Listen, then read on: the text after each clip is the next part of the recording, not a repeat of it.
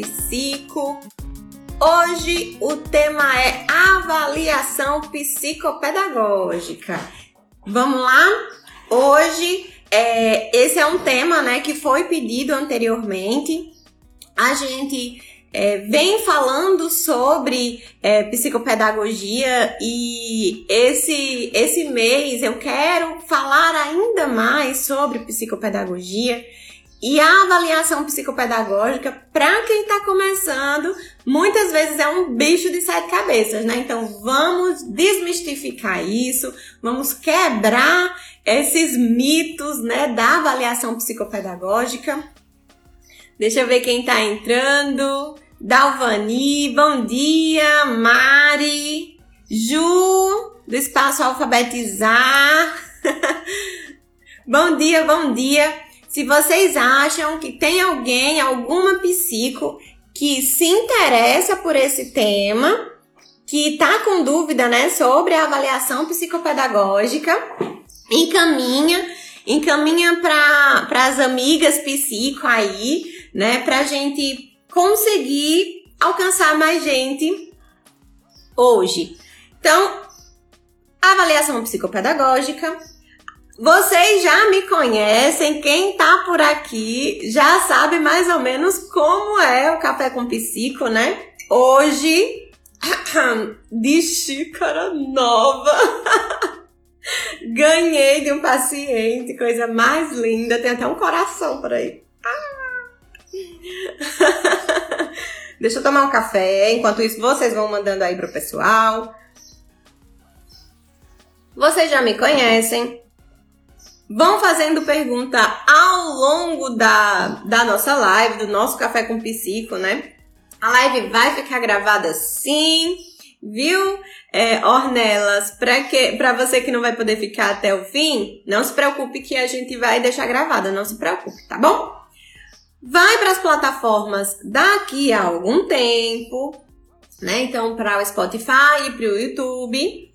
E é, vocês vão mandando. Vocês sabem que eu sou doida? Vou, volto, vou tentar ser o mais organizada possível hoje para vocês não se perderem, né? Eu faço minhas anotações, vou, vou fazendo, né? Tenho uma, uma colinha sempre, faço minhas anotações para tentar seguir um roteiro, mas aí vocês vão mandando aí, eu fico sempre meio perdida, vou respondendo, enfim. Você já sabe como eu sou. Bora lá? Antes da gente começar né, a falar sobre a avaliação psicopedagógica, uma coisa importante sobre a avaliação é exatamente o para que fazer uma avaliação psicopedagógica. Então a gente precisa é, entender primeiro qual é a função de uma avaliação psicopedagógica.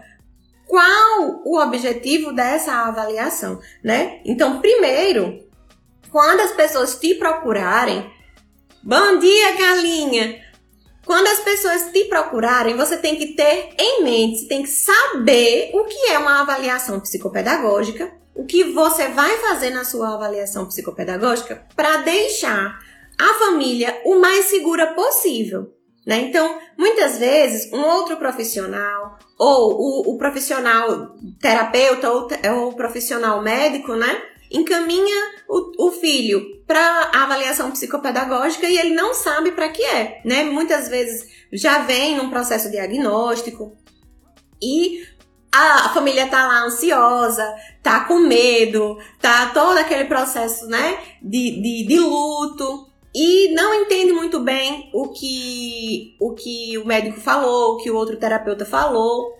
Muitas vezes os outros profissionais não sabem do nosso trabalho, né, que é a minha militância aqui de a psicopedagogia ser é, difundida, das pessoas saberem o que, que a gente faz, com quem a gente trabalha, né?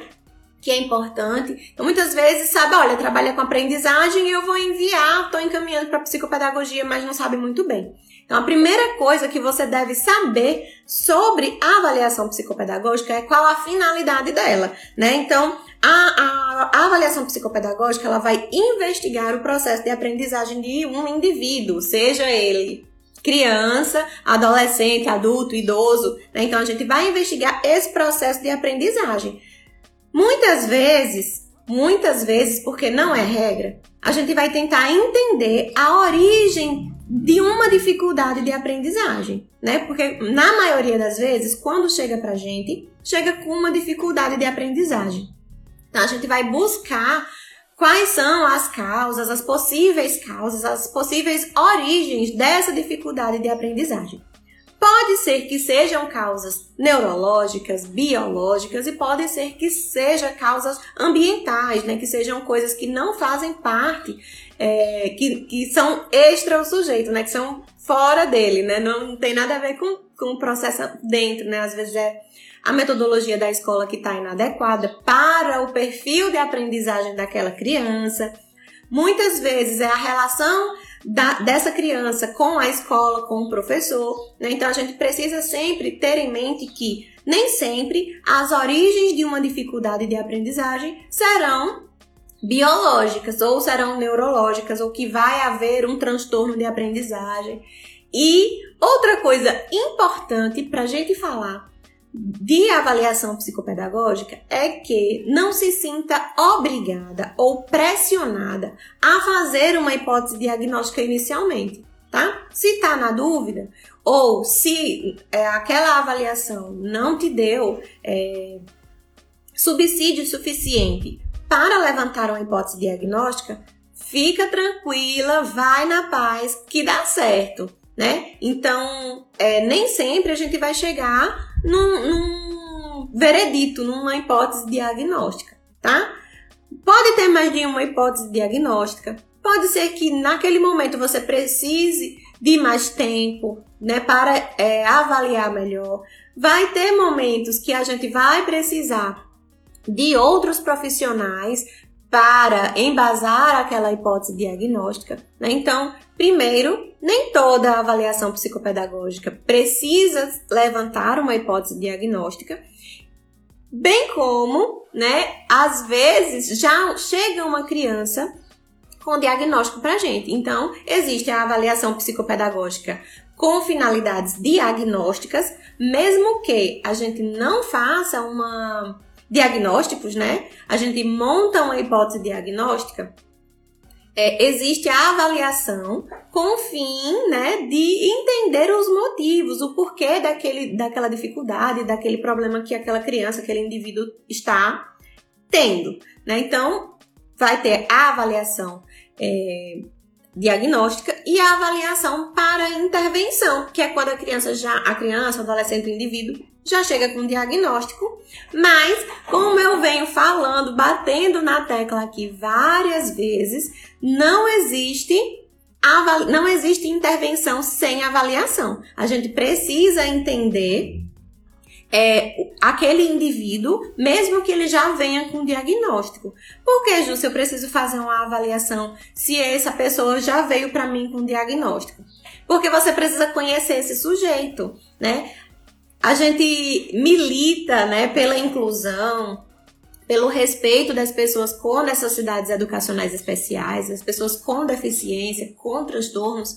E a gente, o que a gente mais fala é que cada pessoa é uma pessoa, cada caso é um caso, cada criança é uma criança, né? Então não faz sentido a gente montar uma intervenção baseada somente no diagnóstico, no rótulo, numa caixa, né? Que eu falo muito, não bote o seu filho, não bote seu paciente na caixinha do transtorno, né? Então, é, se, se atenha a o indivíduo. O foco na, da avaliação psicopedagógica é o indivíduo, é a pessoa que está ali na tua frente. Seja ela criança, adolescente, adulto, idoso, tá? Então, quando vem com diagnóstico, a gente sim precisa avaliar. É uma avaliação diferente? Sim, mas a gente precisa entender que a gente precisa avaliar de todas as formas, tá? Outra coisa importante é a abordagem. Ô, gente, Ju, isso não é coisa de psicologia? Mais ou menos, né? A gente. A psicopedagogia é uma área que ela sofre influências de várias abordagens teóricas. E aí a gente precisa entender o que faz sentido pra gente, tá? É, a psicopedagogia, ela foi fortemente influenciada pela psicanálise, né, pelo construtivismo, pelo socio-interacionismo, né? Então, a gente vê muito Piaget, a gente vê muito Vygotsky, a gente vê muito Vallon e, e muitas coisas da psicopedagogia a gente vê é, da avaliação inicialmente, a gente tem uma questão relacionada à psicanálise, né? À, àquela, as provas projetivas, o jeito que as provas projetivas né, são ensinadas, né? A bateria de Jorge Visca, por exemplo que a gente precisa é, entender o que faz sentido para a gente. Né? Então, na minha caminhada na psicopedagogia, algumas coisas deixaram de fazer sentido. E na minha avaliação, né, a, a, a minha prática hoje ela é baseada na comportamental. Eu sou especialista em aba, então já, já tinha um, um, um amor, um apreço pela, pela comportamental desde a, a, pedagogia, quando eu vi behaviorismo, né, e as, os, os principais teóricos e como aquilo funcionava, já brilhou meus olhinhos. Mas na, na graduação sempre tem aquela coisa, né, de é, a gente é muito influenciado pelas teorias construtivistas e socio-interacionistas.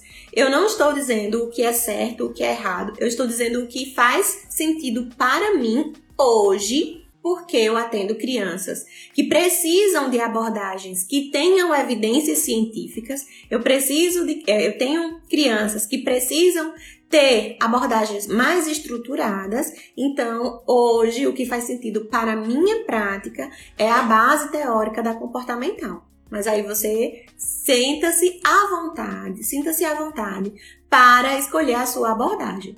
Dentro disso, a gente vai ver o que faz sentido para a nossa abordagem, né? Então, primeiro, a gente precisa entender que a avaliação psicopedagógica, ela vai identificar possíveis problemas, possíveis causas, né? E vai orientar a nossa prática enquanto intervenção e vai orientar a prática da escola também, já que a gente fala de aprendizagem, né?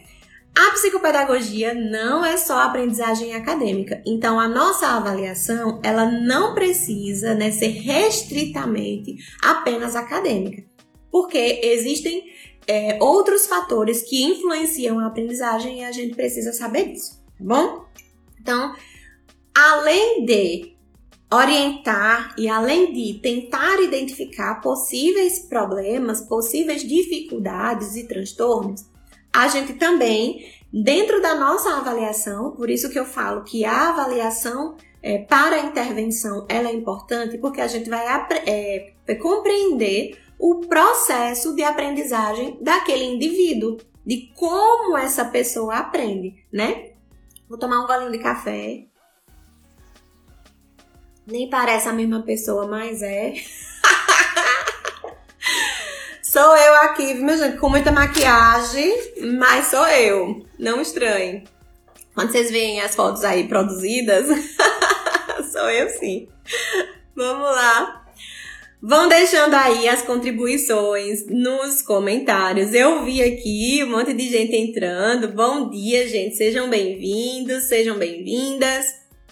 É, a Alessandra colocou aqui, bom dia, quase não chego. pois é, o Instagram demora, dá um, tem um delayzinho, né, para entregar, para avisar que, que a gente tá ao vivo. Mas 8 e 8 tava aqui ao vivo, já começando. Né? Então, podem contribuir. Se eu tiver se fazer, se, se o que eu estiver falando, né, fizer sentido para você, manda aí, bota aí uns coraçõezinhos roxos, bota aí o coraçãozinho ao lado para eu saber que, que tá legal. E quem quiser contribuir, coloca aí nos comentários também, quem tiver dúvida. E a gente vai fazendo o nosso café com psico desse jeito, tá bom? Bora lá? Vou começar, a gente vai. É, sempre tem uma, um puxão de orelha no meio aí, né? Mas hoje eu vou tentar ser relax. tentar. É, outra coisa interessante da avaliação psicopedagógica que eu gosto de frisar é que a gente não tá avaliando o sujeito para só identificar dificuldades. né? Não, não seja o detetive da, da. Como é? Da. Disseminador. Ah, esqueci como é o ditado. É, não seja o detetive só de coisas ruins, né? Não há avaliação psicopedagógica, a gente precisa ter sim essa postura de investigativa, né? Ter essa postura de detetive. Mas a gente precisa procurar também as coisas boas. Então, primeiro, a gente vai identificar as potencialidades desse indivíduo, né? O que ele já sabe, como ele aprendeu, como ele aprende, o que ele sabe fazer de melhor, para também avaliar as barreiras para aprendizagem, as dificuldades, o que ele ainda não sabe, se ele está muito aquém do esperado para a faixa etária e para a escolaridade dele, ou e tentar explicações para isso, tá? Bora lá então. Quando as famílias me procuram, eu sempre deixo claro que a avaliação psicopedagógica ela é dividida né, em três momentos ou em três fases, em três etapas. Ô, gente, como assim? Só são três sessões? Não, pelo amor de Deus, não são. Não se faz avaliação psicopedagógica em três, quatro sessões, minha gente. Pois é, não se faz. Não tem como a gente ter segurança suficiente para finalizar uma avaliação psicopedagógica com três sessões. Aí tem uma coisa que acontece, deve acontecer com vocês aí. Ah, dá uma olhadinha no meu sobrinho, vê, assim, não precisa fazer uma avaliação. Conversa com ele para ver o que tá dando de errado. Não tem, não existe isso de conversar e de dar uma olhadinha. A gente não é mecânico para dar uma olhadinha no pneu que está furado. A gente precisa avaliar e avaliar com responsabilidade, tá? Então é importante que, além de você saber os objetivos de uma avaliação psicopedagógica, que você saiba dizer, ter segurança para dizer como é o processo de avaliação, né? Não existe olhadinha em criança. Não existe olhadinha em idoso. Chega um idoso para você e você vai precisar avaliar. É uma pessoa que já tem uma experiência, que já tem toda uma vida, que já aprendeu muita coisa, né? Então, olhadinha não existe. Ah, dá uma olhadinha aqui, faz umas duas sessões para a gente ver se precisa ou não de psicopedagogia. Não é assim, tá, gente? A avaliação psicopedagógica é um processo sério, é um processo que tem etapas e você precisa explicar para essa família, tá? Não existe olhadinha. E aí, os três, é, as três etapas, as três fases, os três momentos que eu digo é anamnese, avaliação psicopedagógica em si com a criança e a devolutiva, tá? Justo, é só isso que a gente faz? É só isso que a gente faz na avaliação. Né? Então, para uma boa avaliação, a gente precisa ter uma boa anamnese, né? E uma boa anamnese se faz. É, Camila tá colocando aí que gostou da, da analogia do mecânico, vai usar, né, Camila? Menina, essa, essa analogia é boa. Porque quando um, um, carro tá com problema, a gente vai lá no mecânico e diz, dá uma olhadinha, se for alguma coisa grave, a gente arruma. Se não é, se não é nada, né? Não arruma. Mas com criança não dá para dar uma olhadinha, né? Em psicopedagogia não dá para dar uma olhadinha. Com outros profissionais, você chega num cardiologista e diz assim: Ó, oh, você tem uma coisa aqui? Dá uma olhadinha aqui ele não vai dar uma olhadinha, ele vai pedir exames, ele vai te examinar clinicamente, vai fazer toda a conduta, né, todo o processo de um diagnóstico cardiológico. Então, assim é também com a gente. E nós, psicopedagogas, precisamos nos, é, nos valorizar com relação a isso, né? Então, não existe olhadinha. E, é, inclusive, esses dias teve uma coisa assim: olha, dá uma olhadinha, tem uma sobrinha que tá assim e tal. Eu disse: olha, não existe olhadinha. a avaliação psicopedagógica é dividida em tais sessões, assim, assim, e fui explicando para a família, tá? Então, é, uma, uma boa avaliação parte de uma excelente anamnese. A, a, a anamnese, ela vai servir tanto para avaliação diagnóstica, né? Quanto para a avaliação para a intervenção. Justo, eu preciso fazer anamnese. Você já disse que eu preciso é, inter, é, avaliar a criança quando chega com diagnóstico. Mas eu preciso fazer anamnese. Né? E o que é, muitas famílias falam, né? Poxa, já venho de sei quantos profissionais. Você vai querer fazer anamnese? Faça. É importante. Tá? E uma boa anamnese é, não precisa ser uma metralhadora de perguntas, mas esse momento, esse é um momento imprescindível da nossa avaliação. Além de levantar os dados, os antecedentes dessa criança, dessa pessoa, a gente consegue perceber várias coisas numa anamnese, né? Então, lembra lá daquela, quem estava por aqui ou quem assistiu é, a live gravada, na na, no tema que foi acolhimento, isso, acolhimento, eu falei né, que a, o acolhimento e a criação do vínculo é importante e que isso não se constrói no primeiro, na primeira sessão. Isso se constrói desde o primeiro contato, quando a pessoa te procura pelo telefone, pelo WhatsApp. Se não é você, se é uma secretária, sua secretária, né, que a gente tem que orientar quanto a isso. Mas a primeira sessão é uma sessão de acolhimento, é uma sessão de criação de vínculos. A anamnese, né, você tem que ter uma postura investigativa, mas não precisa bancar o Sherlock Holmes e sair investigando e atirando é, perguntas, né, metralhando aquela família com perguntas. Esse é um momento também que o foco é na família, o foco é na criança, no indivíduo que vem para você, que vai chegar até você, né? Então, seja humilde, não precisa falar o seu currículo, não precisa fazer o que você faz, o que você deixa de fazer. É importante sim deixar claro o processo, mas não precisa é, se enaltecer e falar sobre você especificamente naquele momento. Esse é o momento da família e o foco é no indivíduo que você vai avaliar. É, a, a, anamnese ela é um instrumento de coleta de dados e ela é importante porque ela orienta a nossa avaliação.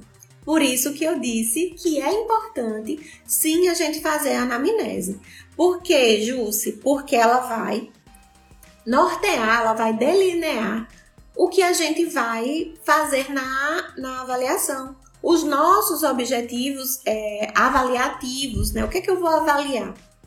Então não dá para a gente pegar um indivíduo, uma criança, um adolescente, adulto, idoso e encher essa pessoa de teste ou de observações, de atividades e avaliar tudo. Não dá para avaliar tudo. E o que vai nortear a gente são as perguntas que a gente vai fazer lá nessa anamnese. Eu vi aqui que a Ju do, do Espaço Alfabetizar colocou: você usa um modelo padrão de anamnese? Não, eu uso uma anamnese que eu construí.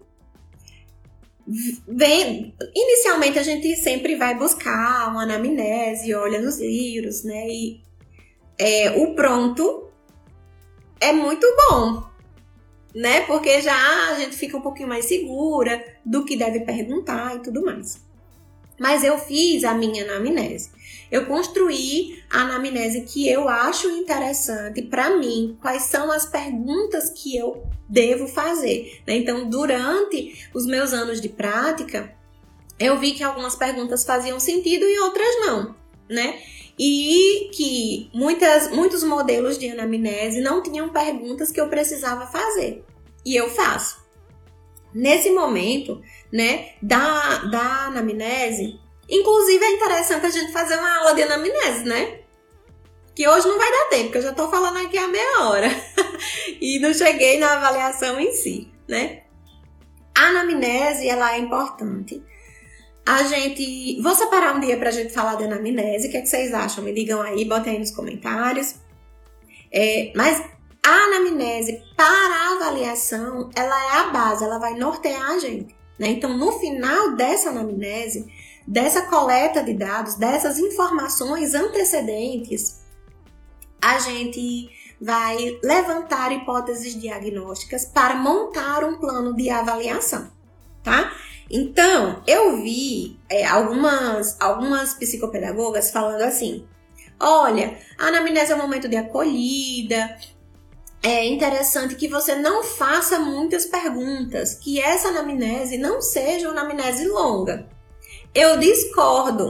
Por quê? Porque a anamnese curta, ela não funciona, porque depois você vai ficar com dúvida. Você não vai conseguir é, todas as informações. Ju, você está querendo dizer que eu preciso ter todas as informações na primeira vez que eu ver a família, eu não posso ficar com dúvida? Não, não estou dizendo isso. Só que para a família já é um momento desgastante. E aí você vai ficar solicitando toda vez que você tiver dúvida para conversar, né? A minha anamnese, eu já, quando a pessoa entra em contato comigo, eu já vou avisando: olha, é um momento longo, nós precisamos ter tempo. E eu digo nós, porque eu preciso ter espaço na agenda para uma anamnese e a pessoa, o pai que vem para a anamnese precisa também ter tempo, né? Não adianta a gente estar tá lá fazendo pergunta, conversando e a pessoa tá ali, né? Olhando o relógio porque ela tá, tem um compromisso já já. Se você acha interessante dividir em dois momentos, ok. Eu não acho interessante porque quebra aquela aquela aquele momento, né? Aquele primeiro momento de acolhida, né? Tem a ansiedade da família em começar logo os atendimentos com a criança.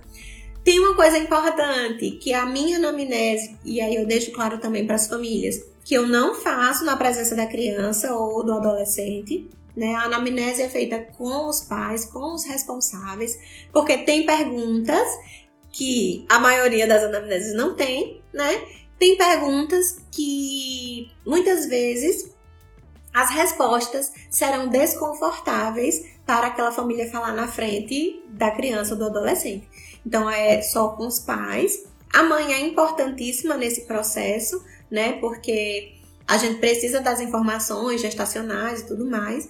Vou sim separar um tempo, vi aqui nos comentários que vocês colocaram, né? Que querem um, um uma, uma aula, um momento para a gente falar da, da anamnese, é importante, de, até para quem está começando, né, de entender como montar uma anamnese, mas esse, esse momento é importante, tá bom? Da anamnese. Então, o primeiro passo da avaliação é a anamnese. Não existe intervenção, não existe avaliação sem a gente saber os antecedentes dessa criança, né? A gente precisa conhecer a criança antes de montar a primeira sessão com ela. Deixa eu ver aqui os comentários. Camila colocou aqui. Poderia dar um geral hoje e depois mais três lives dos três passos da avaliação? Pode ser, pode ser. Gostei da ideia, Camila. É, são coisas bem detalhadas, né? Vamos separar um dia aí pra gente fazer uma coisa mais é, arrumadinha, com slides, de aula mesmo, né? Porque às vezes só eu falando, quem tem o estilo de aprendizagem mais visual meio que se perde, né? Porque tem um monte de informação aqui atrás. Mas vamos sim, vamos pensar assim. Vou pensar bem direitinho pra gente encaixar, tá certo? a Ju colocou aqui, já ia perguntar isso, se a criança ficava junto. Não, não fica. E aí, para não ficar numa situação desconfortável para a família, chega com a criança, a criança não pode entrar, ai meu Deus, né? Então, ou às vezes, como eu tenho dois espaços, coloca na outra sala. Mas tem criança que fica ali ligada, sabe que tá falando dela, né? Ou então o adolescente que fica fora, eu, eu não me sinto confortável e acho que é desconfortável para criança e para adolescente que era um momento que não era dele ali, né? O momento é da família, o momento é dos pais, até para colocar, né?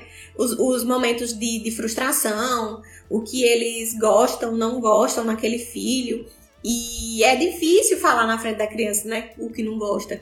Às vezes a criança entende que não gosta dela, mas a gente precisa entender que os seres humanos têm comportamentos que a gente gosta, que são aceitáveis, e comportamentos que a gente não gosta, que não são aceitáveis, ou são aceitáveis, mas mesmo assim a gente não gosta, né? Então, é, para a criança, a criança entende que está falando dela e que é, você não gosta dela e não daquele comportamento. Então a gente precisa tomar cuidado sempre quanto a isso, né? Quando for orientar um pai, quando for conversar com o pai com a mãe na saída da sessão ou na entrada da sessão, tomar esse cuidado para não falar muita coisa que vá ferir, né? Que vá constranger, que vá deixar essa pessoa desconfortável. Karine colocou aqui. Também varia de cada caso as perguntas. Geralmente depois surgem algum, ainda perguntas que não foram perguntadas depois que conhecemos o paciente. Sim, a anamnese ela é um, um instrumento semi-estruturado. E aí o que ocorre? Já, já vou, ainda estou falando de anamnese. O que ocorre? A maioria das pessoas que pegam que, é, as anamneses prontas, né, são anamneses que são estruturadas, que, que dão para você a possibilidade de você fazer outras perguntas, mas quando você não tem em mente quais perguntas é, fazer quando algum, alguma situação específica chega, você fica meio que amarrado. Ah, você pode sim fazer outras perguntas depois que a anamnese acabar, né, outro dia, quando encontrar, ou quando surgir, depois que você conhece esse paciente, você perguntar, é ok. Mas é interessante que, para a gente montar uma boa avaliação, que a gente tenha feito uma anamnese boa, né? Então, perguntar o máximo de coisas possíveis. Quando a família vai trazendo certas informações, e aí é isso que você precisa ter em mente na hora, né? De preciso perguntar isso. E aí vai perguntando é, vai encaixando na, no, na tua anamnese, né? O que acontece geralmente comigo é isso: chega a, a demanda, chega a família, vai falando. Então, assim, tem anamnese específica para TEA, Jussi? Tem. Tem anamnese específica para outras, outras demandas, outros transtornos? Tem. Só que aí você não vai fazer uma anamnese geral, geralzona, basicona, e depois agora eu vou aplicar o anamnese para TEA, né? Então não dá. O que, que a gente faz? A gente tenta fazer perguntas que se encaixem, né? Que, que possam orientar a nossa avaliação. Deixa eu ver se tem mais pergunta. Não. Então bora lá. Boa anamnese. Primeiro passo de uma boa avaliação é uma boa anamnese, tá bom? E depois disso, de, depois da, da, da gente fazer uma boa anamnese, a gente precisa entender o que é que a gente vai avaliar. O, quais são os construtos, né? O que é o que a avaliação psicopedagógica avalia. Vocês sabem? Bota aí, deixa eu tomar um banho de café. O café tá esfriando, que hoje tá o clima está mais ameno. Não vou dizer que está frio, porque não está, né? Estamos ainda no calor danado, mas hoje está um pouquinho nubladinho e o café vai esfriar. Nada? Ninguém colocou aí os passos da. Que, que a gente precisa avaliar na, na avaliação psicopedagógica? E aí, gente? Bora? Cuida, cuida! Beleza, bora lá. A minha avaliação, e aí a sua não precisa ser do jeito da minha, né? Eu vou dizer como eu faço. Além de dos, dos das questões acadêmicas, né? E aí é que eu fico aqui braba. Aconteceu um fato, né? Esses dias que eu fiquei pé da vida, vi nos stories falar, é que muitas pessoas ligam a gente com é, questões acadêmicas só, somente pedagógicas. E a nossa avaliação, o nosso trabalho é com aprendizagem, não é só relacionado com é, habilidades acadêmicas, tá? A gente foca sim em habilidades acadêmicas, mas tem questões né, que fazem parte de, de que, que são habilidades preditoras, né, pré-requisitos para que essas habilidades acadêmicas ocorram e a gente pode também tanto avaliar como intervir, né, como estimular. Beleza? Então, Na minha avaliação, existe a avaliação pedagógica, né, das habilidades acadêmicas, as, a avaliação psicomotora e que aí não é aquela avaliação completona da psicomotricidade, tá? Do, que aí é com psicomotricista, com TO, com físio, né? Que tem todas essas habilidades para avaliar melhor. E aí, o que que eu faço? Faço, a gente precisa, né, ter algum conhecimento da, e avaliar, né, separar algumas sessões ou ter como objetivo avaliar a psicomotricidade, porque a escrita depende da motricidade, né? Nós trabalhamos com leitura e escrita né, nas, nas questões acadêmicas e essas questões estão relacionadas com a motricidade, então a gente precisa ver se existe alguma coisa aí, se precisa, se existem barreiras para isso, né, para a escrita principalmente, e a gente precisa avaliar.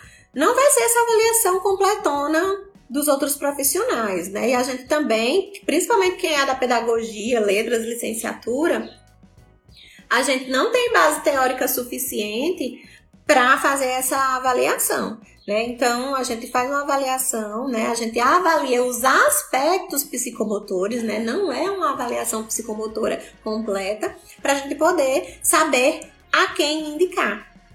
Né? Então, muitas vezes as psicopedagogas deixam de encaminhar, né? tem, tem parcerias menores com a fisioterapia, por exemplo, porque deixa de observar essas questões e aí não indica para os fisioterapeutas. Inclusive, vai ter café com psico com uma, com uma fisioterapeuta. A gente vai falar de desenvolvimento motor, que alguém, alguém pediu, né, para falar sobre desenvolvimento motor lá na em uma live, eu acho. É, em um dos nossos café com psico, alguém disse: "Justo, seria interessante a gente falar sobre isso". Eu não tenho propriedade para falar sobre isso, então vou convidar um fisioterapeuta para conversar com a gente sobre isso, tá? Então, avaliação pedagógica, a avaliação de habilidades preditoras e a avaliação dos aspectos psicomotores. Júcia, eu posso observar na avaliação psicopedagógica comportamentos, emoções, coisas relacionadas à afetividade? Pode sim, mas é diferente do que eu, de como o psicólogo avalia, tá?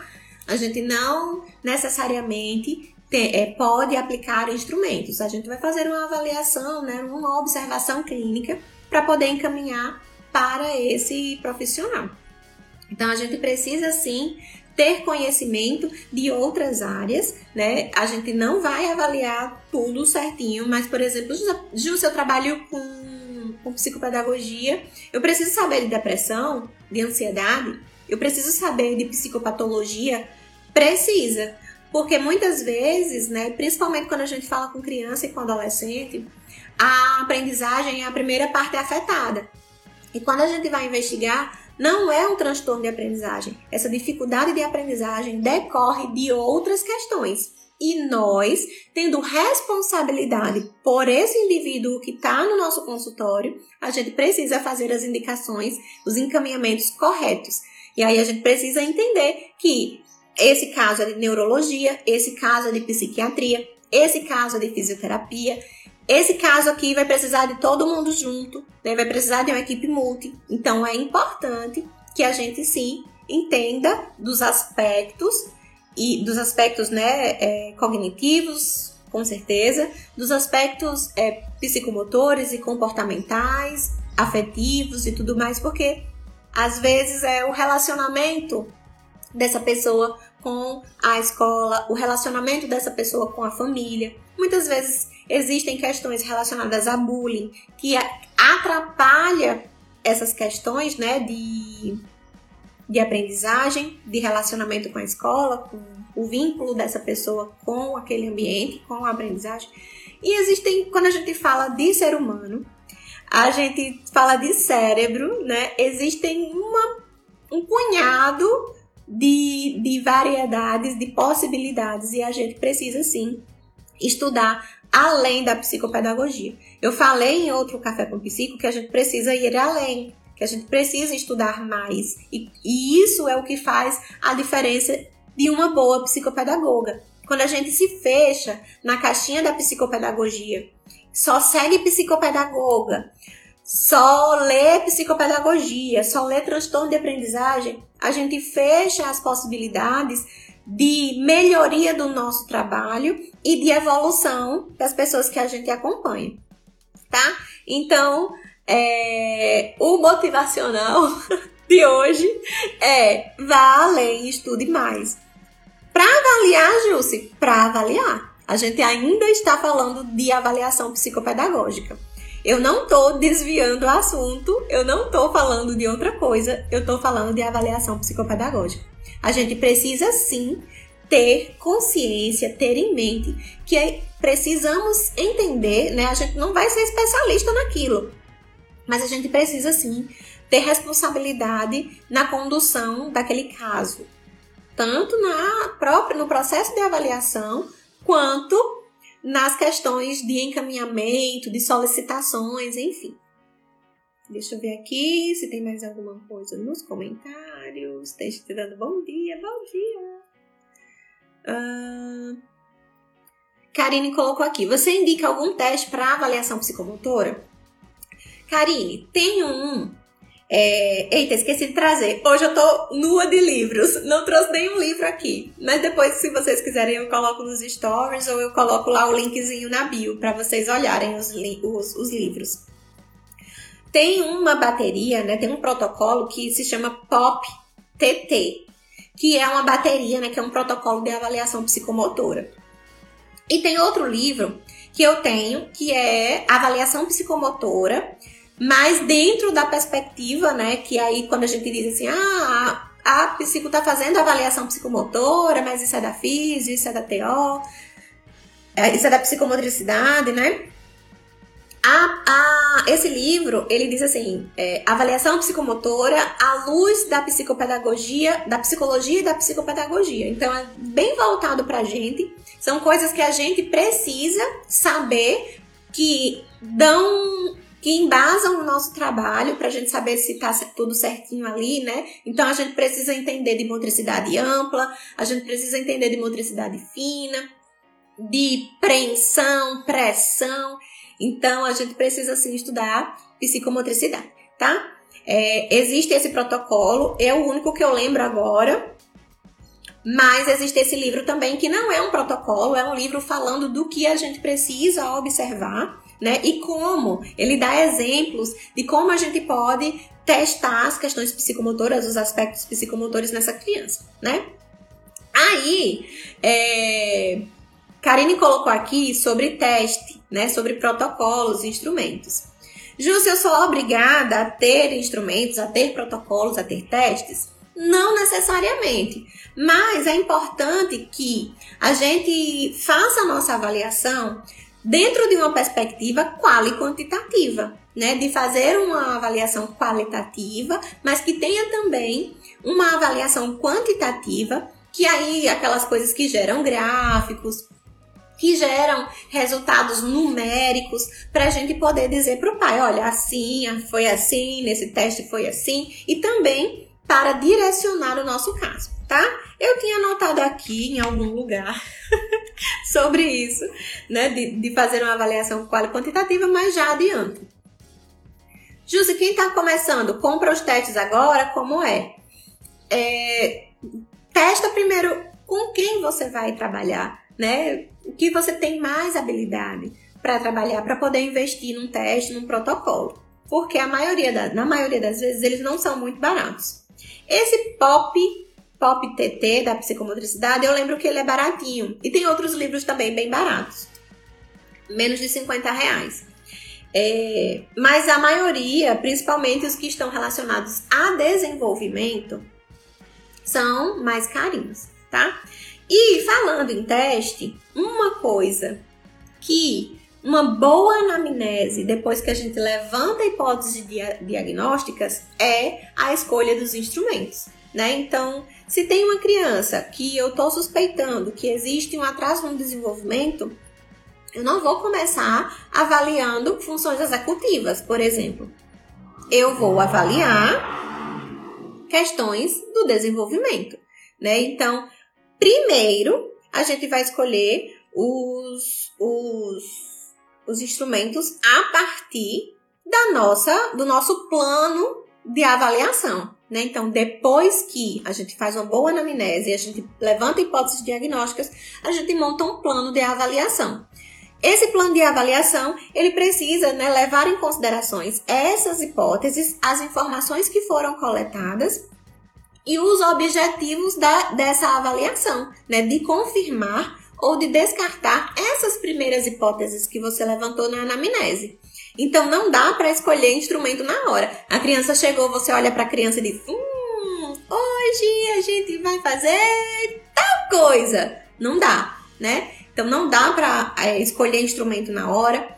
Algumas, alguns testes, alguns protocolos exigem da gente materiais, né, que a gente precisa ter lá na hora tudo certinho, tudo arrumadinho, né? Então é importante que você faça um plano de avaliação, que você tenha em mente os objetivos dessa avaliação para escolher os instrumentos de cada sessão e organizar essa sessão que você vai usar a testagem para ficar tudo bonitinho, ler direito, porque não dá para ficar na hora olhando e dizendo: agora você faz isso, agora você faz aquilo. Né? Não dá. Estude o protocolo, estude o teste, o subteste, ou seja, o que for que você vai aplicar e aplique com segurança. Se você vai aplicar teste, se você vai aplicar protocolo, você precisa aplicar com segurança. Não dá para ficar brincando de aplicar teste. O seu paciente não é uma cobaia. Então você tem que fazer com responsabilidade. Deixa eu tomar mais um pouquinho de café. Né? Então, a, quando a gente monta um plano de avaliação, a gente precisa também ter em mente para organizar as sessões, né? De pensar nessa primeira sessão. E aí, todo mundo usa. Qual é o, o primeiro instrumento que vocês aprenderam a aplicar na pós-graduação ou na graduação? De primeira sessão. Quem lembra? Botem aí nos comentários. Um minuto de silêncio. Cadê? Qual é o instrumento? Qual é o primeiro passo da avaliação psicopedagógica que a gente aprende? Na, na graduação, na pós-graduação? Ninguém? Vou esperar o delay.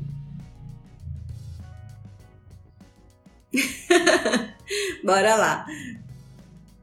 EOCA, muito bom! A gente aprende a aplicar EOCA. E aí, teremos mais um minuto de silêncio. Vou jogar uma bomba. Eu não uso mais EOCA. Dentro da minha prática, a EOCA não fazia sentido mais. E aí eu deixei de usá-la. Justo, você tá dizendo para não usar mais? Não, se faz sentido para você, usa. Tudo bem, tá tudo ok.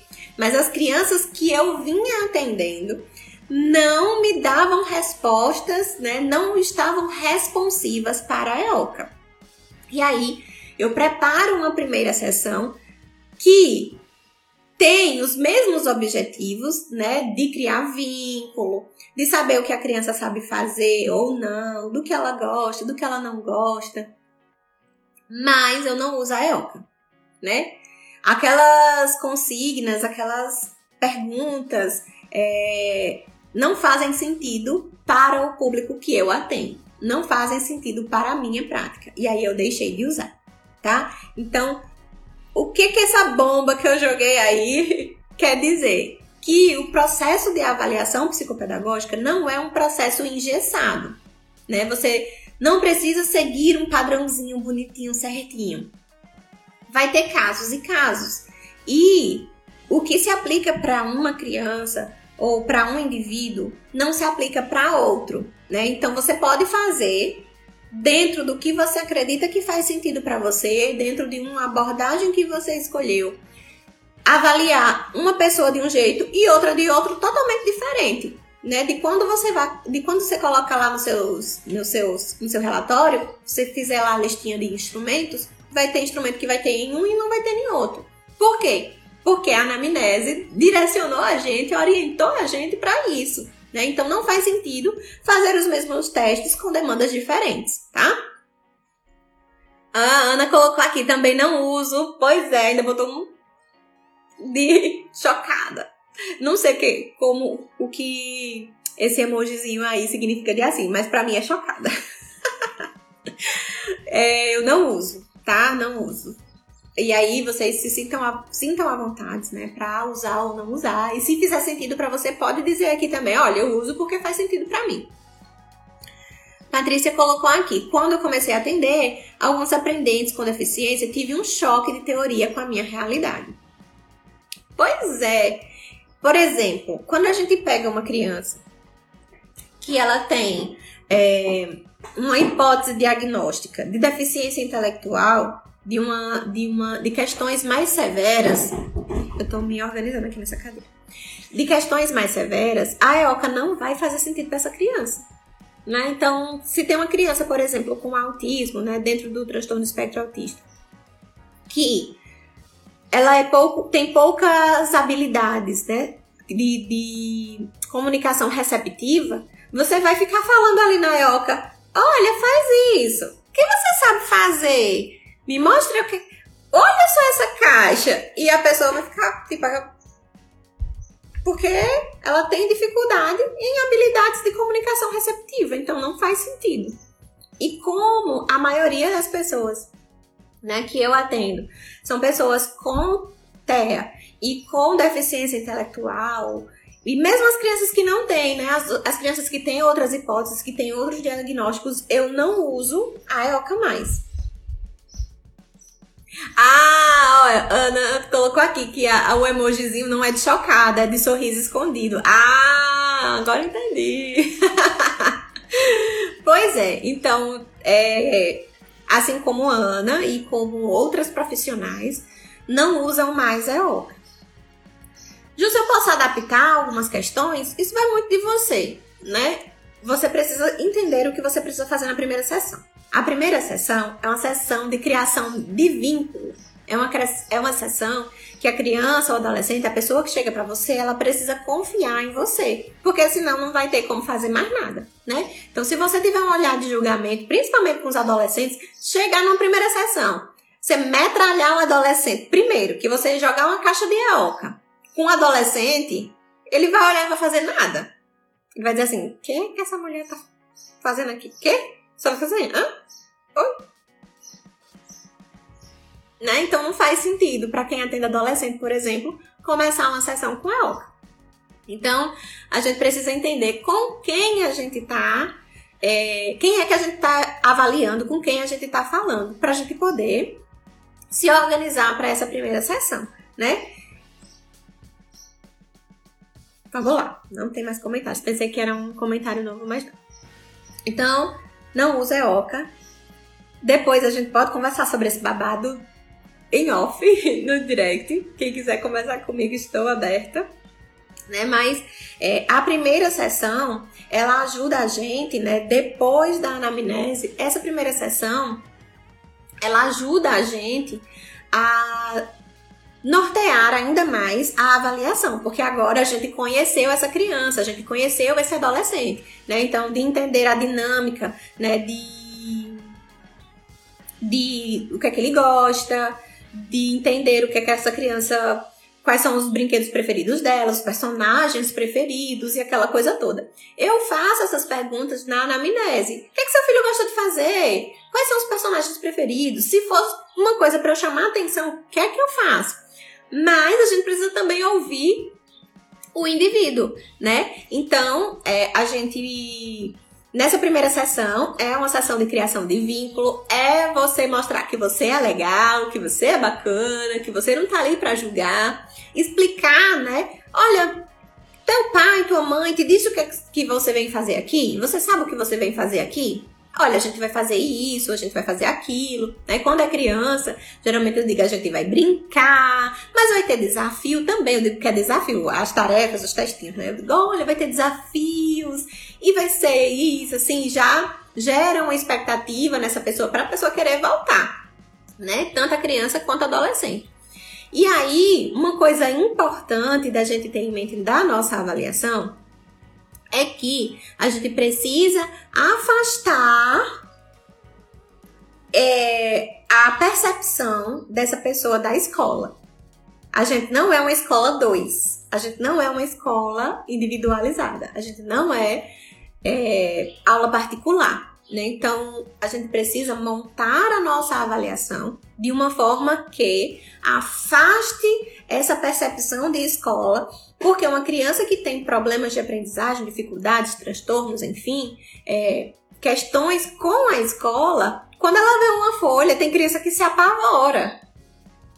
Né? Então, se for uma, um ambiente que se assemelhe à escola, a tendência essa, é que essa criança não queira voltar, que essa pessoa não queira voltar, que ache chato, que se apavore, que tenha crise de ansiedade antes de ir para você, porque sabe que você vai testar coisas relacionadas à aprendizagem e ela não sabe, né? Então, afasta o teu ambiente e a tua postura da escola. A gente não é escola, a gente não precisa ser escola, a gente pode ser divertido.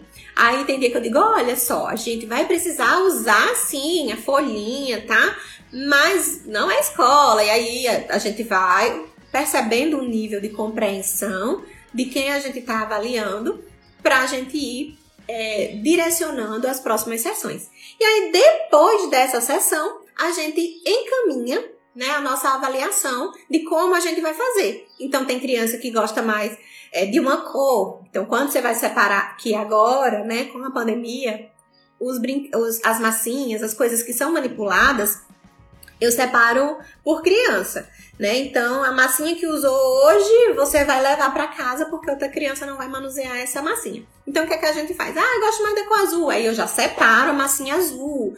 E, ou então, um personagem imprimo uma coisa que tem, sei lá, galinha pintadinha. Vê, vou com jalequinho, tem, tem um dia que tem muitas meninas, então eu vou com jalequinho mais de princesa, de manguinha bufante, de, de rosa, roxo e assim, que elas, ai, não sei o que, aí gostam, né, e tudo mais. Quando tem dia que é mais de menina, eu vou com.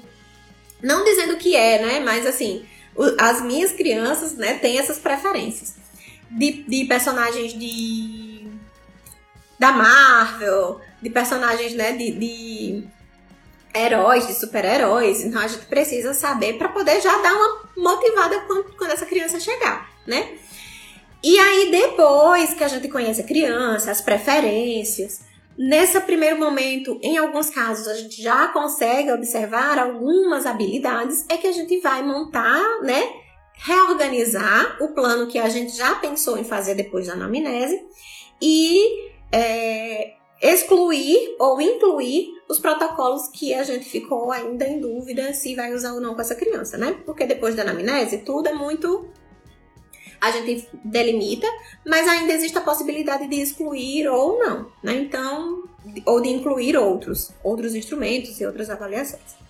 E aí, quando você, às vezes, você tem monta né, uma, a imagem de uma criança, de um adolescente, quando você conversa com os pais, mas quando ela chega é outra. E aí tudo que você montou, você vai precisar reorganizar. Você pensou em um teste que precisava de, de uma capacidade expressiva, né, de uma comunicação expressiva maior. Não vai ter, então a gente vai ter que é, reorganizar, certo? E aí, depois disso, que a gente viu que vai ter que fazer qualitativa, quantitativa e que a gente não precisa usar somente teste, a gente, e a gente já viu os objetivos, né? O que, que a gente vai avaliar? A gente começa a montar a avaliação de fato com os instrumentos.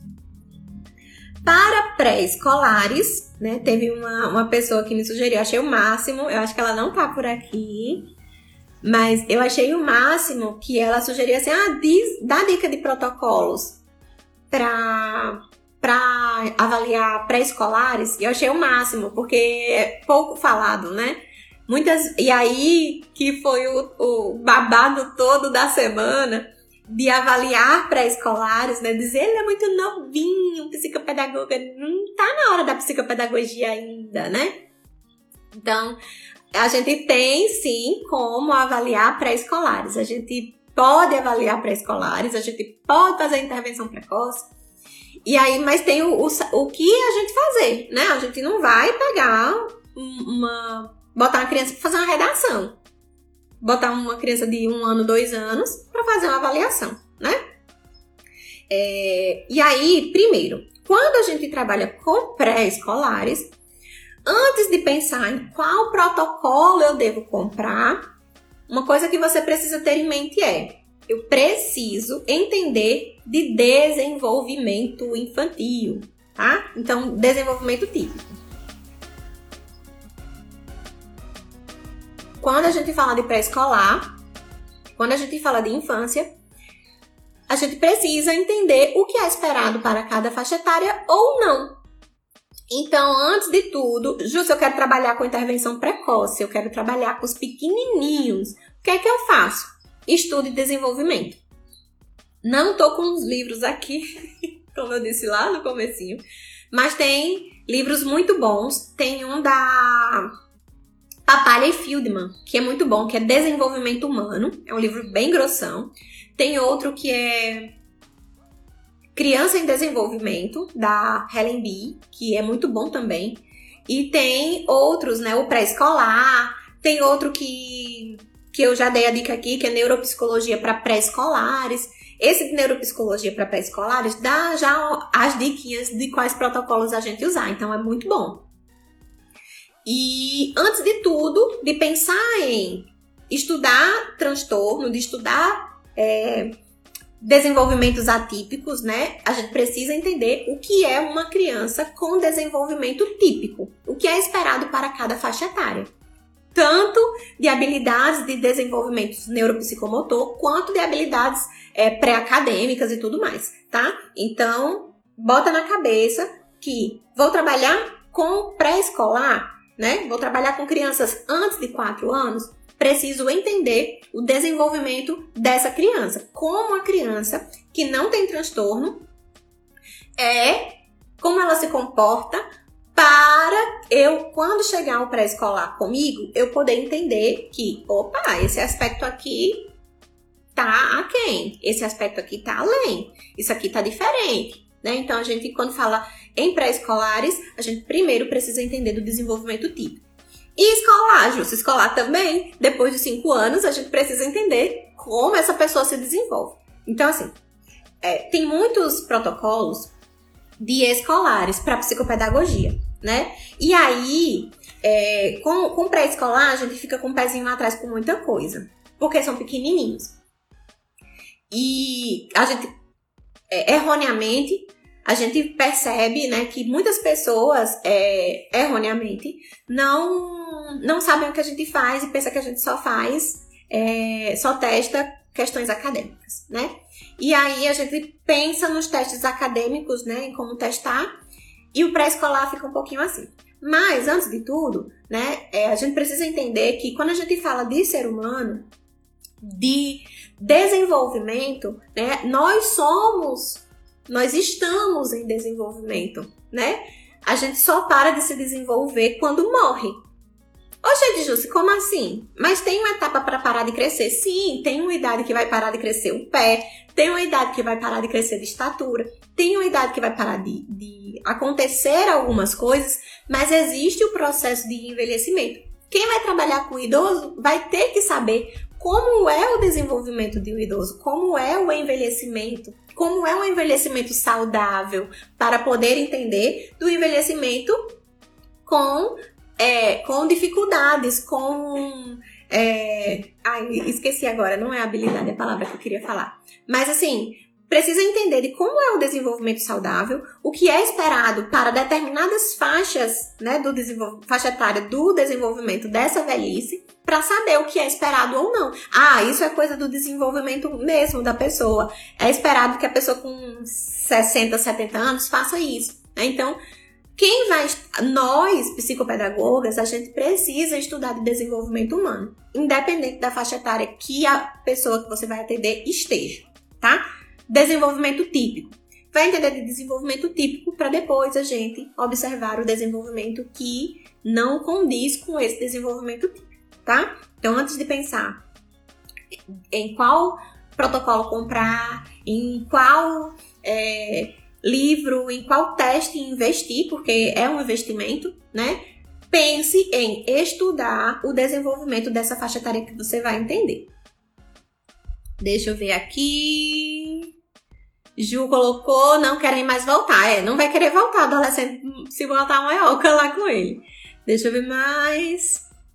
Karine colocou aqui, é verdade, aconteceu comigo. Alessandra, tô amando. E olha que nem sou psicopedagoga ainda. Pois é. Que bom que você tá gostando, Alessandra. Karine, sim, pré-escolar estou precisando também. Pré-escolar é a base, não é mesmo, Jussi? Sim. E muitos ainda não entendem. O pré-escolar dá indicadores, a gente já falou, né? Indicadores precoces de, de alguns transtornos e os de aprendizagem também. Como a gente já falou, né? A descalculia, a dislexia. Existem algumas questões que são é, importantes da gente observar para começar a intervir, a estimular, mesmo que não consiga fechar o diagnóstico, tá? E o pré-escolar é a base, como a Alessandra falou, né? A gente é, vai observar essa primeira infância, primeiríssima infância, para depois dar seguimento nas outras faixas etárias. Deixa eu ver aqui. Indica mesmo os livros, comecei após o desenvolvimento infantil. Por favor, indico sim. Vamos, vou, vou ver como é que eu for, como é que eu monto o, esse, esse arsenal para vocês darem uma olhadinha depois, tá? Então, falando em desenvolvimento, os proto... aí volta, vamos fazer um parênteses. Nós psicopedagogas precisamos entender que a gente, a gente pode e a gente deve aplicar protocolos não restritos tá? Então, tem protocolo que é restrito do, de, de determinadas áreas, da psicologia, da fisioterapia, da fonoaudiologia, é, da terapia ocupacional, que a gente não pode aplicar, né? Tem gente que consegue comprar, não sei como, os protocolos e acaba aplicando. Só que não é a conduta mais adequada e ética para fazer, né? É, exercício ilegal da profissão, dá processo, dá cadeia, dá, dá cassação do seu diploma, enfim, vamos trabalhar do jeito certo. A gente precisa procurar, né, entender dos protocolos, dos instrumentos não restritos, tá? É, os que eu vou falar hoje são protocolos não restritos, beleza? Ah, Jus, mas eu tenho uma colega psicóloga que me empresta. Não faça isso, certo? Psicopedagoga pode e deve aplicar instrumentos que são nossos, que tem muitos instrumentos que são nossos, e instrumentos que, que não são restritos. Quando a gente fala de desenvolvimento, e aí a pessoa diz, ah, se indica os protocolos para pré-escolares. Para pré-escolares, o que, é que a gente vai avaliar em pré-escolar? Por isso que a gente precisa entender a, o desenvolvimento típico, né? O que, que a gente vai é, avaliar com pré-escolar? Desenvolvimento e habilidades preditoras para alfabetização. E aí, como é que você vai escolher esses protocolos? Jusce, necessariamente eu preciso fazer uma avaliação de desenvolvimento? Nem sempre. Muitas vezes a sua avaliação, a sua anamnese, né, quando você montar, começar a montar as hipóteses diagnósticas, pode ser que uma avaliação do desenvolvimento não faça sentido para aquela criança, tá? Então, cada caso é um caso. É, eu vou citar os protocolos, mas não necessariamente você precisa ter todos, né? E não necessariamente você vai aplicar todos com a mesma criança, certo? Então, com, falando de desenvolvimento, para avaliar desenvolvimento, a gente tem a, o teste de, de rastreio, né? Para, de, do desenvolvimento, que é o Denver 2. A gente tem o IDADE, a gente tem o Portage e a gente tem o Bailey. Qual é o melhor, Jussi? O melhor é o que você sabe aplicar. O melhor é o que você consegue comprar. O melhor é o que você consegue manter a aplicação com qualidade, né? E o melhor é o que vai ser mais interessante para aquela criança, tá? Lembrando que os protocolos de desenvolvimento para avaliar desenvolvimento não necessariamente estão lá para diagnosticar ou para levantar hipóteses diagnósticas de TEA, tá? Então, toda vez que a gente fala em desenvolvimento, em atraso no desenvolvimento, há uma nuvem de TEA pairando na nossa cabeça. Mas nem todo atraso no desenvolvimento ou risco para atraso no desenvolvimento quer dizer que a criança tem uma hipótese diagnóstica para TEA, tá? Então, quando a gente pensa em avaliar desenvolvimento, é o desenvolvimento como um todo. E que, mesmo que essa criança ela apresente atraso nesse desenvolvimento, que nesse rastreio a criança tenha lacunas, tenha muitos déficits, nem sempre essa hipótese diagnóstica lá do final da nossa avaliação vai ser uma hipótese diagnóstica referente à TEA. Outras questões também revelam atraso no desenvolvimento, tá? Então, nem, nem todo atraso no desenvolvimento é TEA.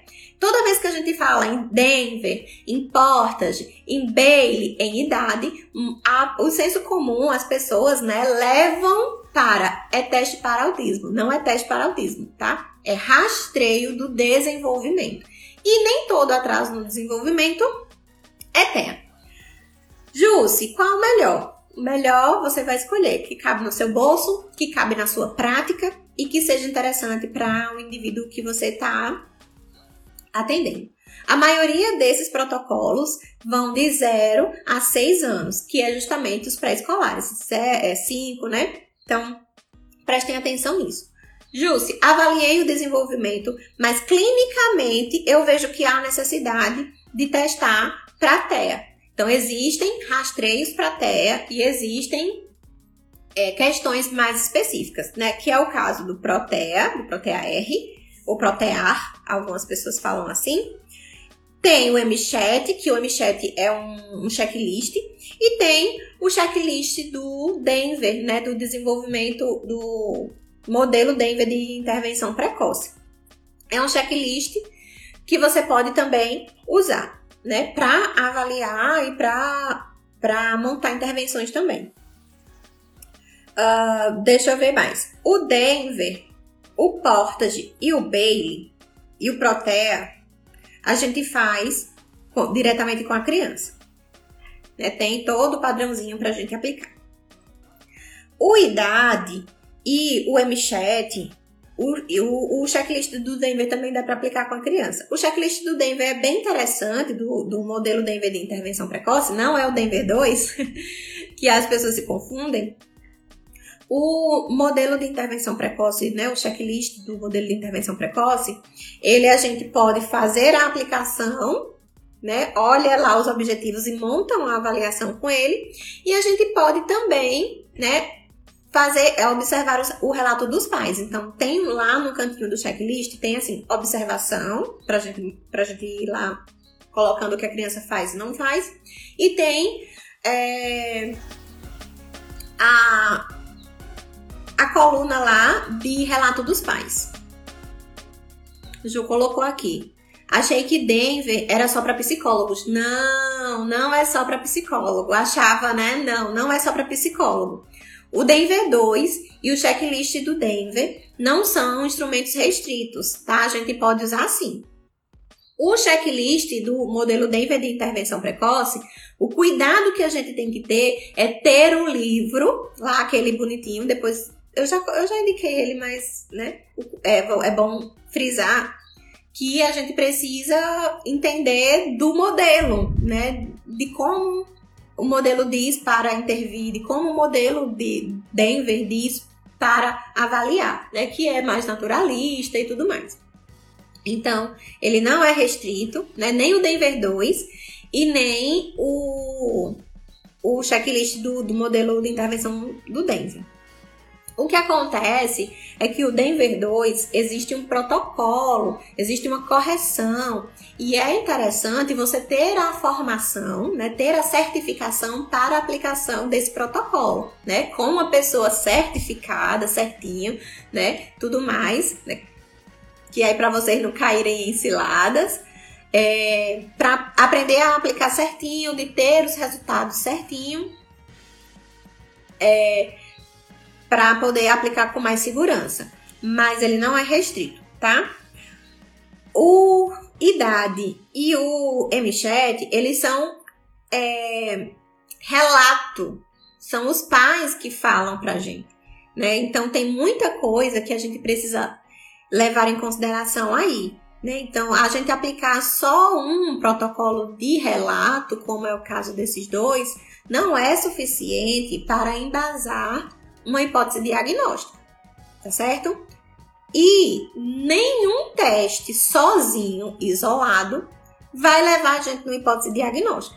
A gente precisa ter as observações é, qualitativas e a gente precisa também ter raciocínio clínico para entender os resultados desses protocolos e entender os resultados, né, o, o, a observação clínica, né? Essa criança está fazendo isso, o que pode ser? Né? Então, o raciocínio clínico é uma coisa que ninguém te ensina, né? A gente vai adquirindo com a prática. Não tem curso para raciocínio clínico, isso a gente vai construindo com mentoria, com supervisão, com muita leitura, com muitas horas de investimento naquele paciente, né? E não no relatório, no laudo que ele tem, um diagnóstico. Né? Então, é importante que a gente tenha em mente que os protocolos, os instrumentos padronizados são importantes, mas que nem sempre, né, que, que eles sozinhos não funcionam, tá?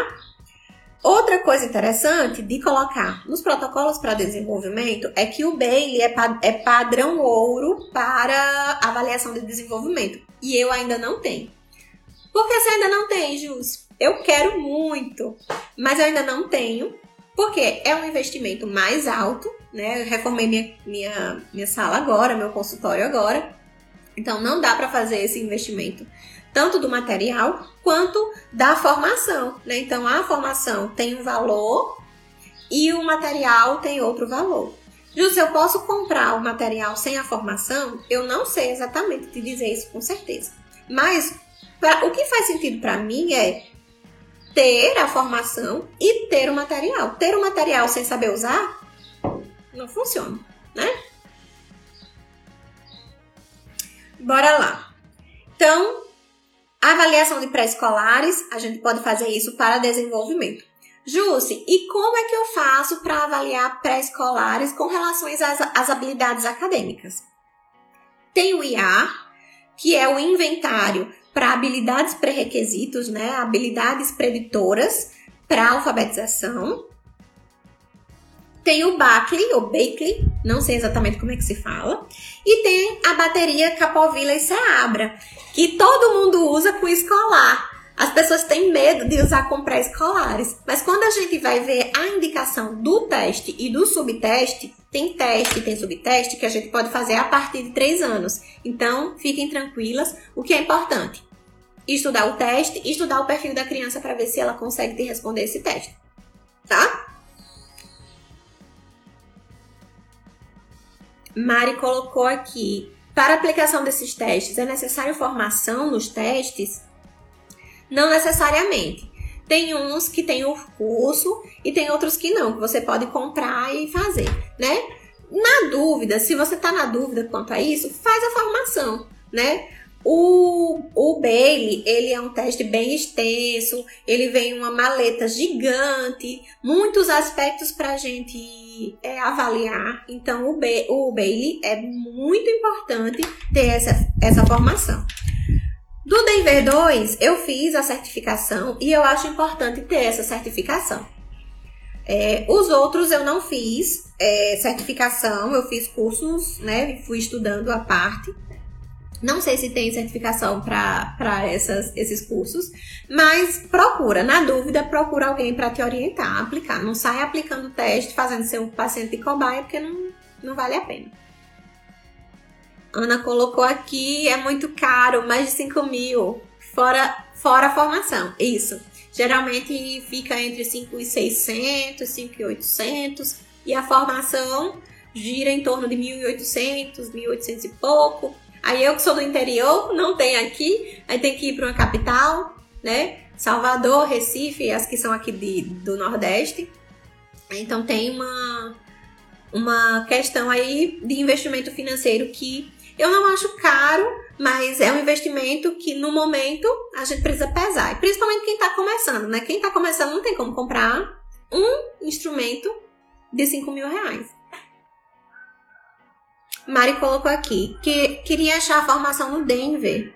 Teria algum local que tenha para indicar? Tenho, Mari, fala comigo no direct.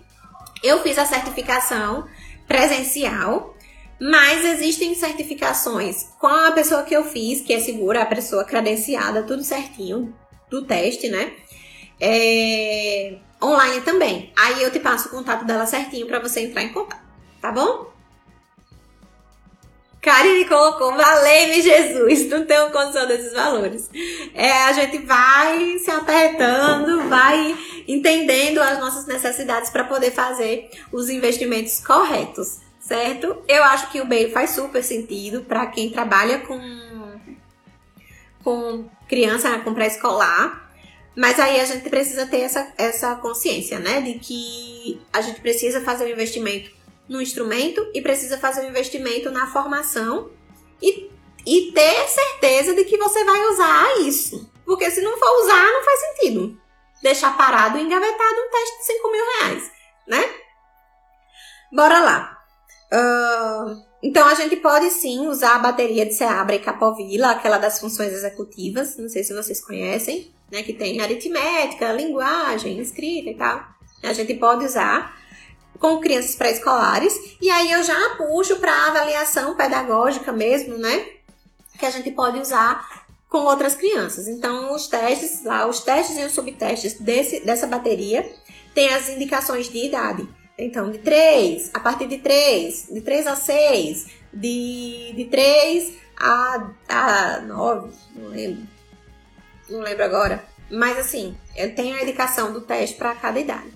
Aí você vai olhar, vai observar se você precisa é, é, testar esse construto e se faz sentido para aquela criança, se aquela criança vai saber te responder. Não adianta fazer encher a criança de teste e ela não te responder nada. Todos os resultados vão ser lá embaixo, né?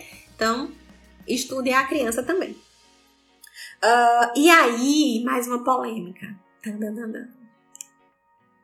O que é que ensinam a gente além da EOCA nas nossas pós-graduações. Uma bateria super famosa que todo mundo diz que a gente precisa aplicar.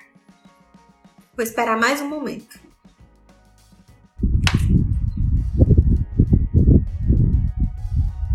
As provas.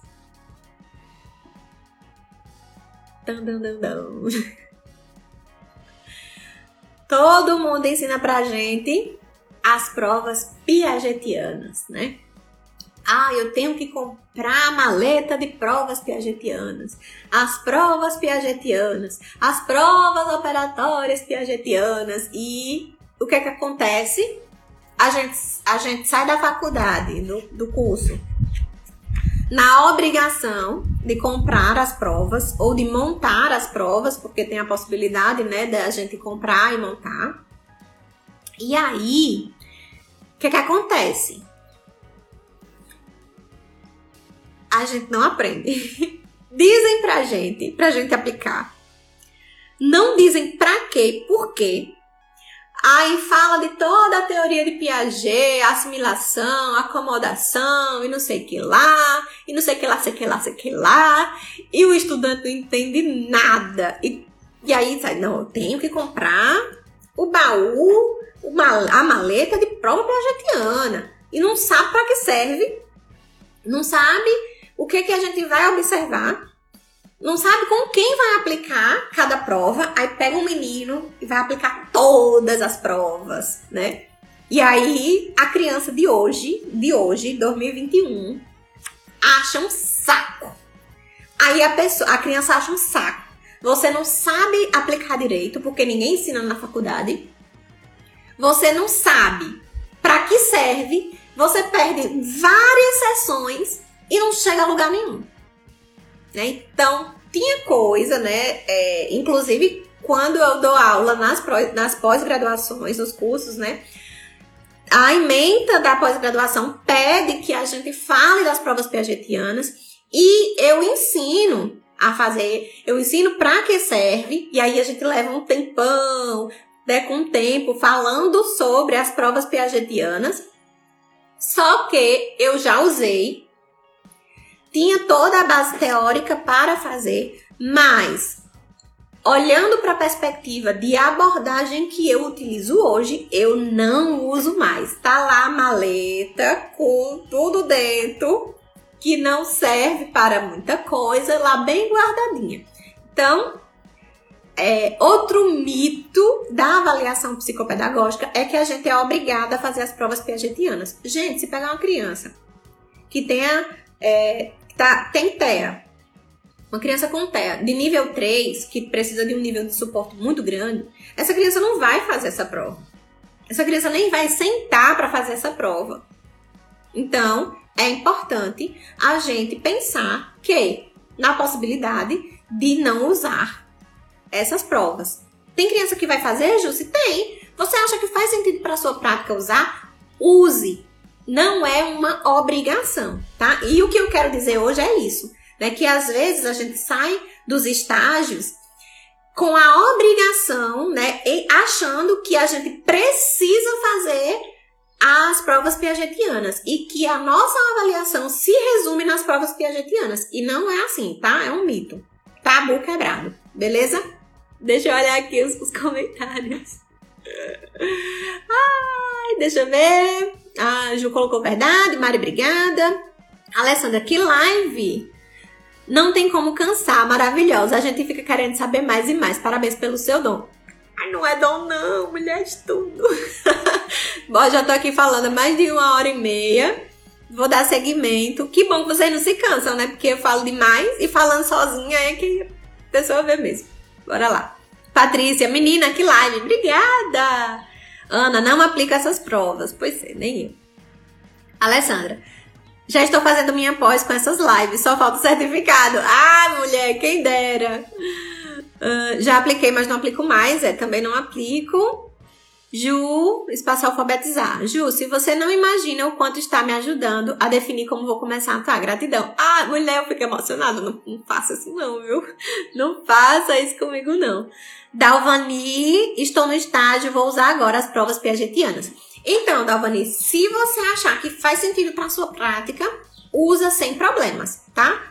É, não estou dizendo, não estou militando contra as provas piagetianas, né? Eu estou dizendo que tem hora que faz sentido e tem hora que não tem.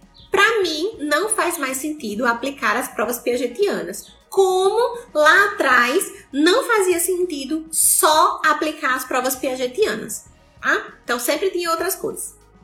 A avaliação psicopedagógica não é engessada, não precisa ser chata, maçante, nem para você e nem para o seu paciente, para a pessoa que está lá sendo atendida, né? Mesmo que seja um idoso, a gente precisa ter leveza também, né? Porque a pessoa já veio com tanta, com tanta coisa, com tanta bagagem, você já chega carrancuda, você né, assim, com a motivação, com a energia lá embaixo. Ah, vamos fazer hoje, né? Então, não, não precisa ser chato.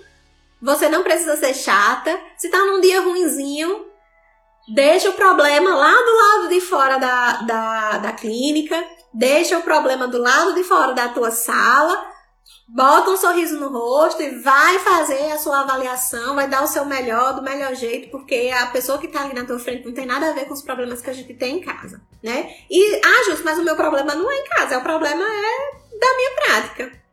Então vai investir tempo, vai investir dinheiro em estudar, em se qualificar e fazer o que faz sentido para você e o que te deixa feliz. Se a tua prática tá te deixando baixo astral, tá te deixando triste, tá te deixando confusa, tem alguma coisa errada, né? Então, é, é importante que você também, como eu falei ontem no post, né, de evolução, que é um processo, de você avaliar também o seu processo, a sua evolução, e não só do seu paciente.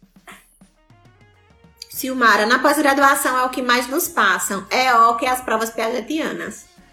Bomba, bomba, bomba. Tô soltando hoje, né? Confundindo vocês, oh meu Deus. Karine, pra mim tá dando certo, ótimo. Dalvani Freitas, é verdade, com a prática a gente vai percebendo.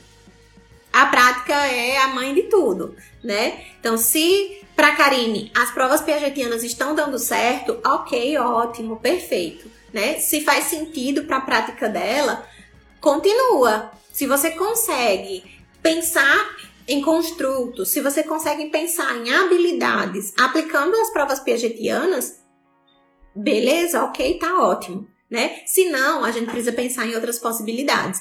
E é nisso que eu tô falando hoje, da gente pensar em outras possibilidades, em sair da caixinha, né? E de olhar o mundo do seu paciente, olhar o seu paciente e não a psicopedagogia que tem que ser uma caixa de coisas que eu preciso fazer. Silmara, mas na prática, no estágio, eu vejo que é bem diferente, com, bem diferente como arcaico. A criança de hoje, para fazer as provas piagetianas, é uma, né, um jogo de cintura ali para não deixar chato, porque é complicado. Enfim, é, vejam a melhor forma de aplicar para vocês, tá?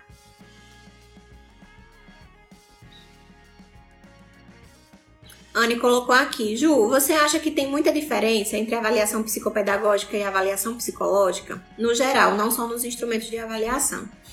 Eu acho que tem, sim, principalmente dependendo da demanda, porque a gente, enquanto psicopedagogo, a gente observa alguns aspectos, mas a gente não pode testar, né? E tem a questão mesmo assim dos instrumentos, mas no geral a a observação é diferente, né?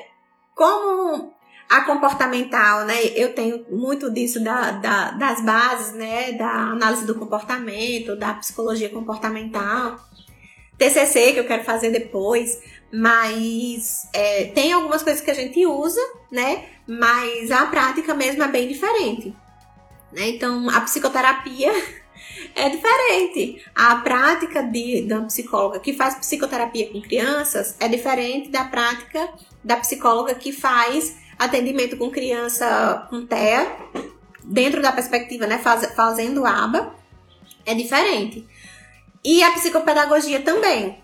A gente trabalha mais com aprendizagem. Quando a gente trabalha com infância, primeira infância, pré-escolar, a gente trabalha com habilidades preditoras, né, com habilidades básicas. Aí isso, quando a gente trabalha com TEA, é bem parecido.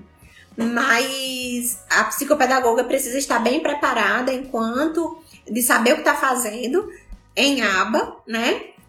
Para trabalhar com habilidades básicas, né? De ensinar a solicitar, de ensinar a sentar, de ensinar a, a falar, não falar como a fono, mas de pedir, no caso, né, as habilidades de mando, é, de tato, né, de identificar, de rastrear, fazer emparelhamento e tudo mais, a gente consegue é, fazer um trabalho bem parecido, mas é diferente, né? Pode ser que seja parecido assim para quem olha, mas para quem vê é diferente.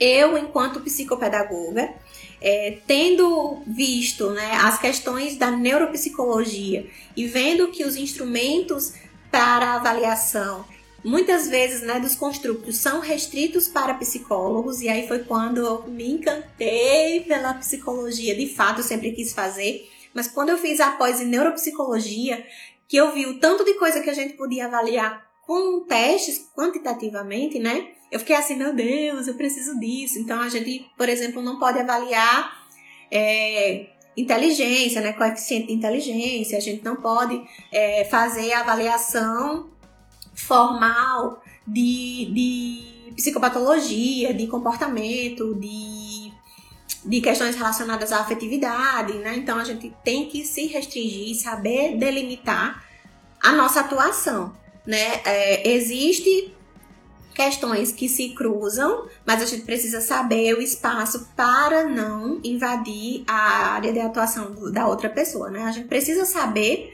até para indicar, né? Essa criança está com dificuldade de aprendizagem, precisa da psicopedagogia, mas tem uma questão relacionada à saúde mental, tem uma questão relacionada à depressão, ansiedade, que é diferente e que quem vai trabalhar é a psicoterapia com a psicóloga. Né? Então a gente faz esse trabalho de parceria. Né? Já chegaram casos para mim de uma criança estar com dificuldades de aprendizagem e naquela primeira acolhimento, na primeira escuta com a, com a família, nem é de anamnese ainda, eu entender que aquela demanda era uma demanda de psicologia e de psicopedagogia, mas que, vendo as questões de saúde mental serem mais urgentes, ou a questão financeira da família, de dizer assim: olha, eu preciso escolher entre psicologia e psicopedagogia, dependendo do caso, principalmente quando é saúde mental, eu, eu sou muito sincera com a família e muito sincera e muito responsável com o meu trabalho de dizer: olha, eu não posso caminhar sozinha com essa criança. Essa criança precisa de avaliação, de intervenção psicológica. Ah, mas eu não tenho dinheiro para fazer as duas. Então, faça a avaliação psicológica, faça o acompanhamento psicológico, principalmente quando há risco de vida, sabe? Assim, é, é responsabilidade que a gente tem que ter.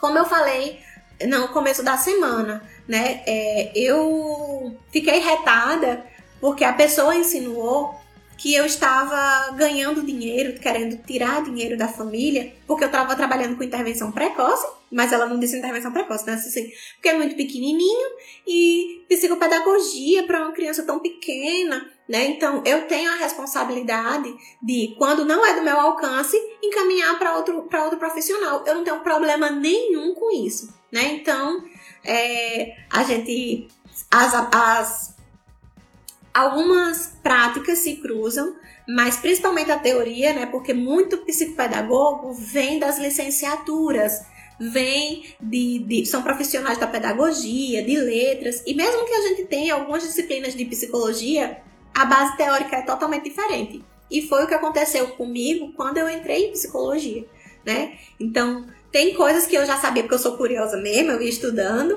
né? E tem coisas que não. E a gente vê como é diferente e como é importante a parceria desses profissionais. Né? Então, é um complementando o outro. Deixa eu ver aqui se tem mais alguma coisa. Não. Bora seguir, né? Vamos lá. Então, depois das, das habilidades pré-acadêmicas que a gente tem IA, o BACLI e a bateria de Capovilla, que a gente pode trabalhar com os pré-escolares, a gente vai, vai fazer a avaliação pedagógica, né? E a avaliação pedagógica vai depender da demanda que chega para a gente, dessa criança que a gente montou lá na anamnese. Se a gente vai testar é, matemática, a gente tem que testar, mas se a gente vai testar mais formalmente ou mais. É, vai insistir mais em uma área, tá? Existe uma bateria que é ótima, perfeita, que é a TDE.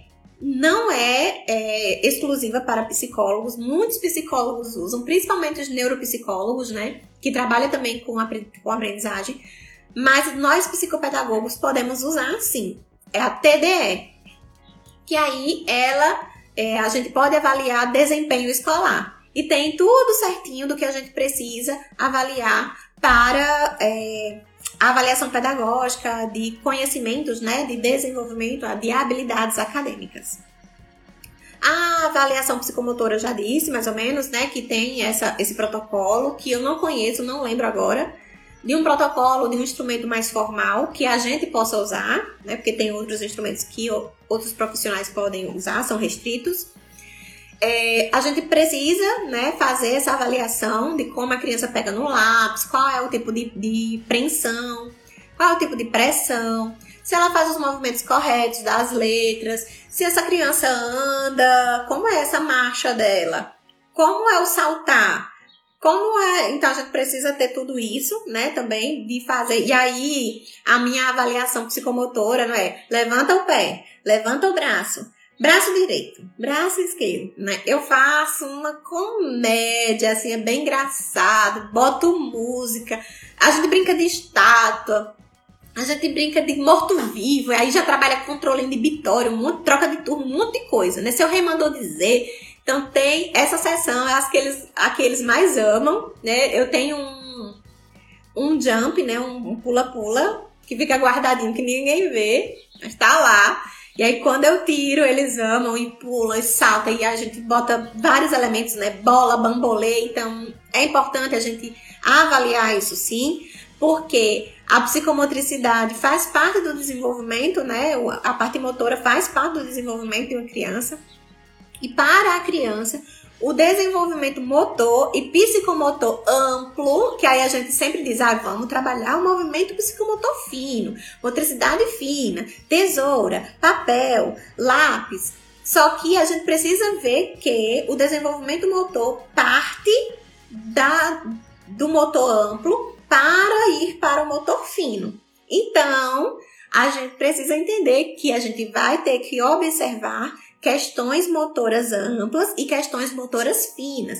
Não adianta fazer atividade fina se essa criança precisa ter estimulação motora ampla. Quem vai fazer essa estimulação motora ampla, Jússi? Vai depender do caso da criança, se é uma físio, se é uma psicomotricista ou se é uma terapeuta ocupacional certo? A gente precisa olhar essas questões, porque principalmente a escrita está relacionada com a motricidade. E às vezes a motricidade é, fina, a gente fica lá tentando fazer coisas, né? E colocando a criança para aquele negocinho pontilhado, não sei o que, e é um tédio para a criança, né? Que psicomotricidade fina não é só pontilhado, a gente precisa pensar fora da caixa quanto a essas questões, né? Existem uma imensidade de atividade que a gente pode fazer de estimulação motora fina, de avaliação de, das questões, né, dos aspectos motores finos, que é interessante. Pronto, Jussis, falou tudo de avaliação, vamos embora. Não, peraí, é que tem mais uma coisa, né? A nossa avaliação, né, a gente precisa entender, já falei, de avaliação para, para é, fins diagnósticos, de levantar hipóteses diagnósticas e avaliação para intervenção. Na avaliação para intervenção, a gente tem que ter de, né, em mente que a gente vai ter que observar as barreiras, o que essa criança já sabe fazer, o que essa criança não sabe fazer, o que está impedindo de ela, dela avançar. E para crianças com TEA ou com atraso no desenvolvimento, existe um protocolo que se chama VibMap, que a gente que é um, um rastreio, né, um levantamento de habilidades. É, a gente consegue saber o que essa criança sabe fazer, e aí é bem da análise do comportamento, tem uma nomenclatura bem específica, que é importante a gente ficar atento, mas que existe e eu queria trazer para vocês. Então, geralmente, VibMap a gente aplica quando a criança é, tem atraso no desenvolvimento, risco para atraso no desenvolvimento, e chega para a gente para intervenção. Então, é um, um protocolo interessante para fazer parte do escopo né, de instrumentos quando a gente faz avaliação para a intervenção. Beleza? Outra coisa, a nossa avaliação precisa terminar e precisa ter um fechamento, né? terminar de uma forma adequada. Mas antes disso, antes de falar, a gente já falou todos os testes, e antes de finalizar, a gente precisa entender que a gente precisa fazer avaliação qualitativa no ambiente, brincando, porque a criança se desenvolve brincando, a criança mostra o que aprendeu brincando, a criança mostra aspectos comportamentais, cognitivos, de linguagem, de, de eh, motores a partir do brincar. E aí a gente precisa fazer a nossa avaliação o mais legal possível, o mais divertida, mais divertida possível, motivadora, engajadora, né, de, da criança querer fazer aquela aquela aquela sessão com você, né? E a gente precisa pensar no brincar. Né? Então, muitas vezes chega, ah, foi para sessão hoje só para brincar. E aí, na sessão de, de anamnese, eu já digo, olha, vai ter dia que tia Jussi vai ser a princesa. Mas foi muito divertido com a tia Jussi. A gente brincou, a gente só brincou. E esse só brincou, aí eu digo pros pais, esse só brincou tem um, um, um, um aspecto importante. Né? Eu estou avaliando, eu estou olhando, analisando com o olhar da psicopedagogia. Não estou brincando só por brincar. E aí eu digo, ó, vai ter esses dias que vai ser, vai sair todo mundo uhul feliz. E vai ter dia que a tia Jus vai ser a bruxa, que foi muito ruim, eu não quero voltar. Porque às vezes a criança tem comportamentos de fuga, tem comportamentos, né, que. De, de esquiva das atividades, que fica assim, né? Quando a gente precisa ter questões mais padronizadas, numa folhinha e tudo mais. Então a gente já eu já deixo certo na, na anamnese. Ó, vai ter dia que vai ser legal, uhul, só brincou, mas o brincou é um brincou que é avaliativo. E vai ter dia que tia Jussi vai ser péssima. Não quero voltar, tô com raiva da tia Jussi. E, né, depois de tudo isso, a avaliação qualitativa de colocar o brincar, a gente precisa analisar o material escolar, faz parte da nossa avaliação, olhar como essa criança se relaciona com os itens que vai para a escola, né? Os, os itens que vão para a escola, lápis, como é o cuidado com, com o estojo, como é o cuidado com a mochila, como as provas que retornam são armazenadas, se elas são jogadas, amassadas jogadas fora, se tem uma prova lá no fundo da mochila, né? É, questões de autocuidado, o lanche que esqueceu lá uma maçã que tem um mês que a maçã tá lá na mochila e ninguém sabe de onde vem o cheiro e é da mochila do, do menino, né? Então é importante a gente analisar o material escolar, não só com olhar acadêmico, mas de olhar também outros aspectos. Olha também os aspectos acadêmicos, né? Essa, essa criança aprende do jeito que esse livro ensina, essa criança aprende do jeito que essa professora faz, né, na sala de aula, essa criança aprende conforme a metodologia dessa escola, porque aí a gente precisa olhar todos esses aspectos, né? Se tem desenhos nas bordas, se as bordas são é, cheias de orelhas, né? Se tem, sei lá, às vezes você pega um caderno tem lá um macarrão grudado na folha, tem uma marca de ketchup, tem marcas de que apagou várias vezes, então são coisas que a gente precisa analisar e analisar com olhos clínicos, né, com olhos avaliativos. Faz parte da nossa avaliação olhar, observar a, o material escolar. E a visita escolar é importantíssima. A gente precisa fazer a visita escolar. Em algumas pós-graduações, em alguns cursos, em alguns livros, eles trazem a entrevista, né, uma entrevista estruturada ou semi-estruturada para você levar para a escola. Mas é muito chato você conversar com a pessoa e a pessoa tá assim, te fazendo uma entrevista. Né? Então, vê, monta o que você precisa, conversar com essa escola. Ai, tô insegura. Ai, meu Deus, o que é que eu vou falar? O que é que eu vou perguntar? Estuda essa entrevista, estuda o protocolo que, que te passaram para a entrevista dessa escola, dessa professora vai segura do que você vai perguntar, do que você precisa perguntar e sabendo que pode ser que essa professora traga essa professora, essa coordenadora, essa psicóloga, que essa escola vai trazer informações que você vai precisar fazer, refazer, reestruturar as perguntas que você pensou, né? Então, a visita à escola é importantíssima. Ju, se você faz a visita à escola antes, depois, durante a sua avaliação, como é que você faz? A visita da escola eu deixo para fazer quase no final, tipo, faltando uma ou duas sessões para terminar a avaliação da criança. Porque muitas vezes a gente se deixa influenciar pela fala da outra pessoa. E a escola, muitas vezes, é aquela escola que a criança já está há 4 anos, 5 anos, estudou a vida inteira naquela escola tá lá desde o, maternal, maternalzinho, entrou com um ano e meio, um ano e sete meses, dois anos para essa escola. Né? E muitas vezes a fala né, daquela professora, daquela psicóloga, daquela coordenadora, ou seja lá quem for que vai receber você nessa visita, influencia na nossa fala. Né? Então eu acho importante visitar a escola um pouquinho depois. Depois que a gente já tem também coisas para mencionar sobre essa criança, né? A gente não precisa ir para a escola só para coletar dados, a gente precisa também saber falar e se posicionar enquanto ao nosso trabalho, enquanto ao nosso trabalho com aquela criança, enquanto né, é, a percepção daquela criança, o que é que a gente tem, tá? Então, a visita escolar é importante. Eu faço desse jeito. Ah, justo, mas eu quero fazer no começo. Beleza, faz, não tem um padrão, como eu já disse, não é engessado. Deixa eu ver aqui. VibMap ou Protea, qual você optaria? Para fazer rastreio?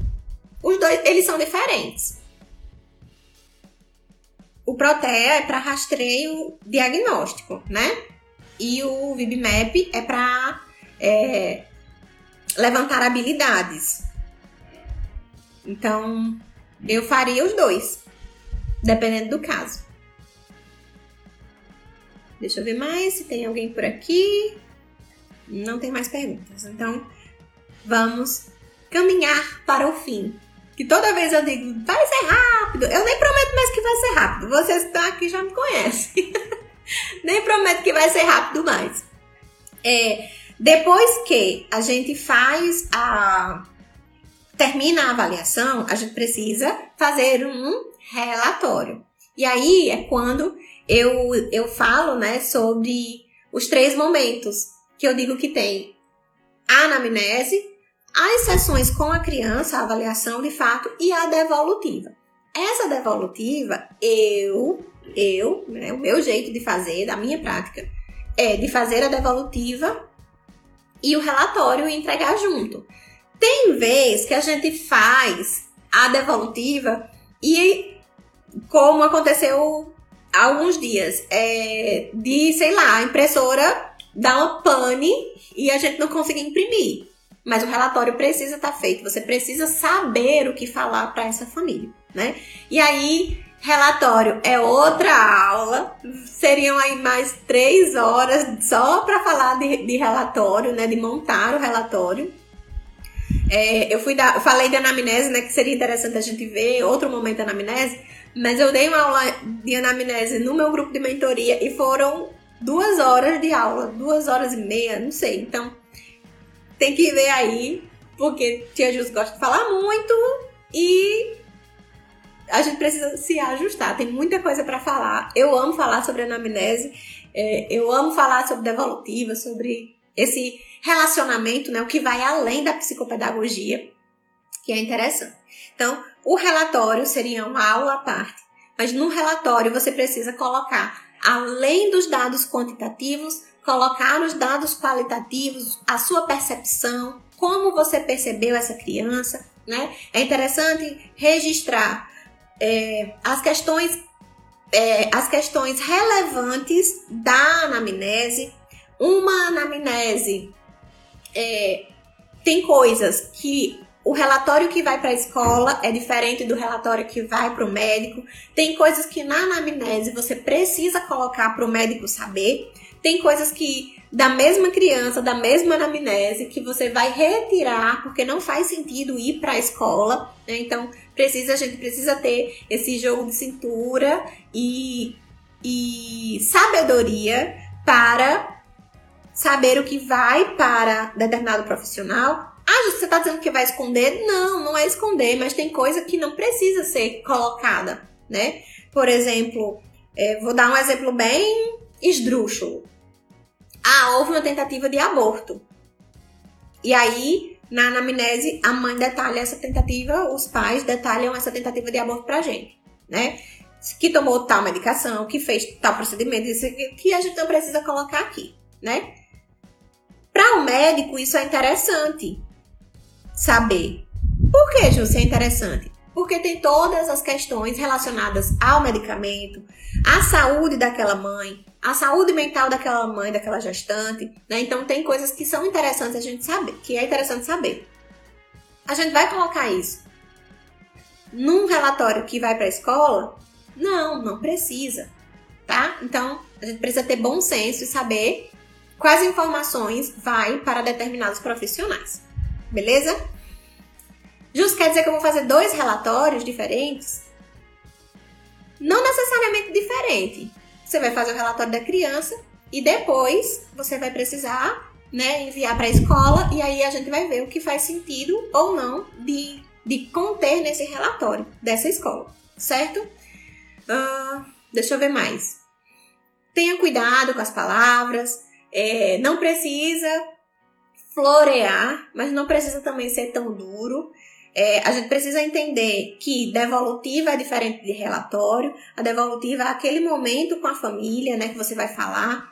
No relatório, precisa ter as condutas, né, além das conclusões, que pode ter uma hipótese diagnóstica ou não, mas além disso, é interessante ter as condutas, ter encaminhamento, se houver a necessidade, né, e o relatório precisa ser é, bem personalizado, né, é daquela criança.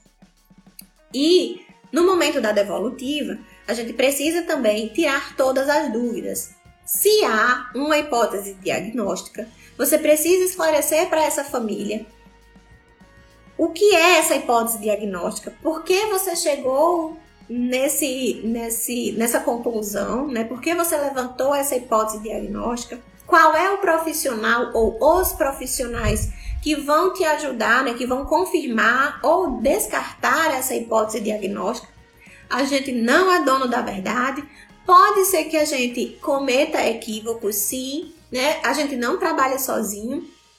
Trabalhar numa equipe multidisciplinar é muito importante. Conversar com outros profissionais antes, quando essa criança já é acompanhada, né? Conversar com outros profissionais, os profissionais que acompanham ela antes da gente né, terminar essa avaliação é importante, né? Esse profissional tem muitas coisas para falar né, sobre essa criança, muitas vezes coisas que você não percebeu, que faz sentido você saber, né?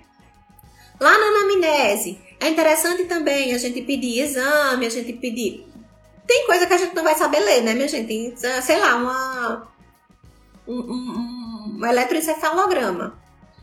A gente não sabe ler, a gente não sabe ler o resultado, né? Então, né, se houver é, laudos, se houver relatórios de outras avaliações, de, outras, de, de, outros acompanhamentos, você pergunta né, nessa anamnese se essa criança já faz alguma avaliação, se já fez alguma avaliação, se já faz acompanhamento, para saber também né, é, de ter algo por escrito dessa criança e estudar essa criança, esse adolescente, esse idoso. Mas é interessante também você conversar com esse profissional, né? De ter um relacionamento com esse profissional.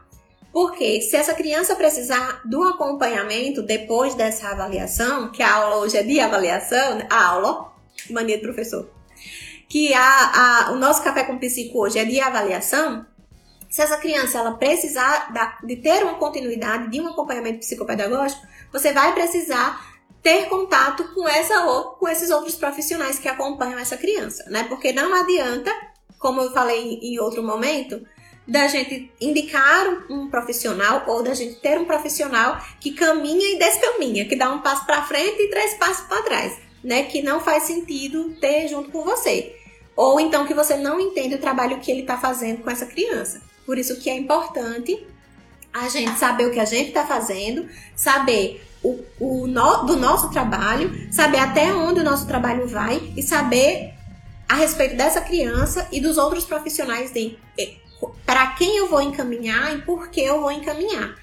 Por que, Justa, precisa saber tudo isso? Porque no momento da devolutiva, a gente precisa ter argumentos, né? Não só também de chegar e dizer assim, olha, teu filho tem isso. Ou teu filho não tem.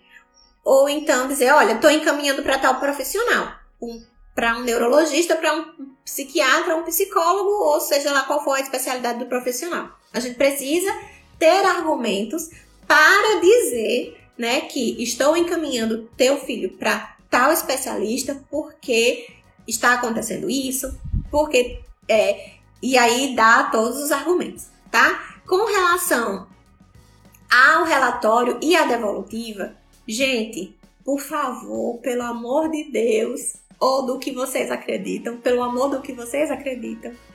Ou se não acreditam em nada, mas pelo amor. Por favor, não coloquem só as inabilidades, as dificuldades e os déficits dessa criança. Mesmo que seja uma criança que tenha muito comprometimento, existe algo que ela sabe fazer bem, existe algum ponto positivo. E é importante a gente colocar, né? Apontar defeitos. Imagina você sentar com a família e aí uma devolutiva pode demorar de 40 minutos a duas horas, a três horas. Eu já passei por isso. É, e você tá ali três horas escutando defeito, escutando dificuldade, né? Então, coloca também as potencialidades dessa criança, conhecendo essa criança, tendo raciocínio clínico sobre as hipóteses diagnósticas que você montou e sobre a, a observação que você fez dessa criança, tem como a gente saber como essa criança vai progredir, qual vai ser o prognóstico, a gente dizer, né, falar de prognóstico, olha, se fizer tal intervenção, pode evoluir aqui, se fizer assim, pode evoluir assim, né? Deixar também a, é, conscientizar a família, né? É, sensibilizar a família quanto às hipóteses diagnósticas, porque é importante é, ter um laudo ou ter um diagnóstico formal, né? De formalizar esse diagnóstico para questões de inclusão, para outras questões, né? Então é importante a gente conversar e deixar tudo claro que essa família não saia com dúvida nenhuma, né? Esclarece tudo que você precisar eu sei que é um momento tenso, as muitas vezes pra gente e pra família, né? Aquela ansiedade de. Tá, então, deixa essa família tranquila, deixa essa família relaxada. Não precisa ser uma reunião, né? No momento de devolutiva, uma coisa extremamente séria, sisuda e carrancuda. A gente pode sim deixar mais leve, trazer o, o, a nossa personalidade, quem a gente é enquanto pessoa, enquanto profissional. Não vou dizer, ah, vou bater papo com a mãe, com o pai e dizer, olha, então, ah, deixei meu filho de castigo hoje em casa, sabe? Não. Mas de trazer uma leveza para esse momento, porque é um momento difícil para as famílias, tá? E aí depois, essa avaliação bem feita, essa devolutiva bem feita, bem encaminhada, você vai colocar, então, muitas vezes eu vejo que essa criança precisa de outras avaliações, encaminham para as outras avaliações. Se não fizer sentido para aquela criança continuar comigo, eu digo: olha, não, não faz sentido agora fazer isso. Vamos fazer tais e tais passos, pegue a opinião de outros profissionais e aí a gente encaminha e tudo mais, tá? Trabalhar em parceria é ótimo, ter pessoas com quem você confia para encaminhar essa criança é ótimo ter várias opções de, de profissionais, né, de fono, de psicólogos, é ótimo porque a gente sabe mais ou menos o perfil da família, o perfil da criança para indicar aquele profissional. Quem trabalha interior é mais difícil para a gente, né, que tem poucos profissionais, mas é importante a gente conhecer o que o outro profissional faz, o perfil dessa família, dessa criança, também para montar os encaminhamentos. Porque quando a gente diz lá no relatório, quando a gente fala, olha, essa criança precisa de um neuro, essa criança precisa de fono, precisa de físio. Geralmente, a família diz: quem você me indica? Né? E aí precisa ter cuidado para isso também. Uh, a gente precisa ter as condutas, tudo certinho, montar, né? Orientar. Então, no seu relatório, você pode sim fazer orientações.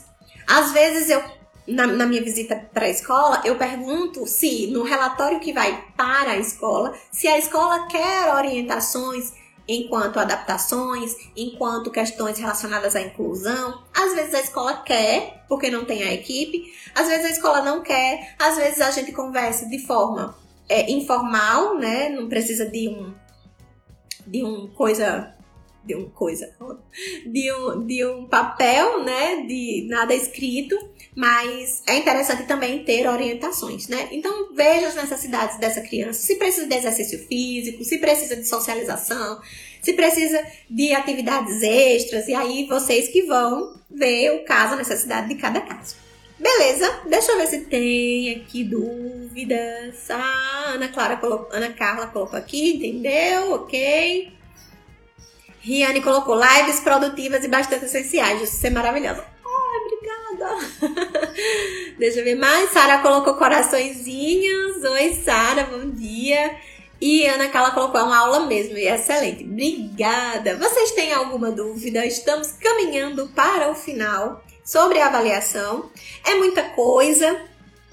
Se é, ficou alguma coisa a desejar, me digam, né? Às vezes a gente também não sabe, né? Se eu não souber, eu vou dizer, gente, eu não sei, vamos pesquisar, vamos todo mundo junto estudar, vamos montar um grupo de estudo. e aí a gente vai, né? Alguma dúvida?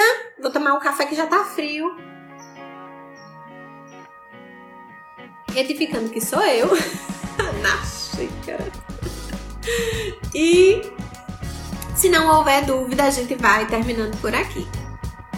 Nada? Um, dois, três. Fale agora ou case para sempre. Então, gente, vamos terminando a nossa live. A Pri colocou aqui que amou. Obrigada, Pri. Quem chegou depois, a live vai ficar salva a, a gente vai tentar subir o mais rápido possível para as outras plataformas, para o, o Spotify e para o YouTube, para que vocês possam ver em modo acelerado, né? Que aí a gente faz outras coisas e vai escutando também, não precisa estar tá ali com a live paradinha, né? Que bom que vocês gostaram. Anne colocou aqui, a, a live foi maravilhosa, Ju, você arrasa. Uh! Eu, eu me sinto, gente. Não, não consigo. Gilton colocou completa demais. Beleza, gente. Qualquer coisa, estou disponível no direct. Falem comigo. Às vezes a gente demora a dar uma respondidinha, né? Que hoje é sábado. Então, vou resolver minhas coisas hoje. Daqui a pouco tem, tem outras coisas para fazer. É, mas aí vocês vão me contactando. Tenham, né? Fiquem livres para me procurar por lá também, tá? Então não sou inacessível, sou uma pessoa que demora um pouquinho a responder, mas eu respondo, tá? Qualquer dúvida, me procura. É, eu estou aqui para contribuir, crescer, é, crescer e contribuir, né? A gente cresce quando a gente ajuda o outro e ajudar o outro é muito importante é um dos meus propósitos. É, a psicopedagogia é linda, a gente precisa valorizar a psicopedagogia, investindo tempo, dedicação, esforço, tempo de estudo, é, tempo de estudo da psicopedagogia e de outras coisas, né? Pra gente sair da caixinha, pra gente fazer diferente, a gente precisa, pra gente ter resultados diferentes, a gente precisa fazer diferente, né? E fazer diferente é sair da caixinha não se esconda dentro da caixinha da psicopedagogia. Estou aqui para contribuir, contem comigo. Um cheiro e até a próxima live. Sábado tem mais. Tchau, tchau!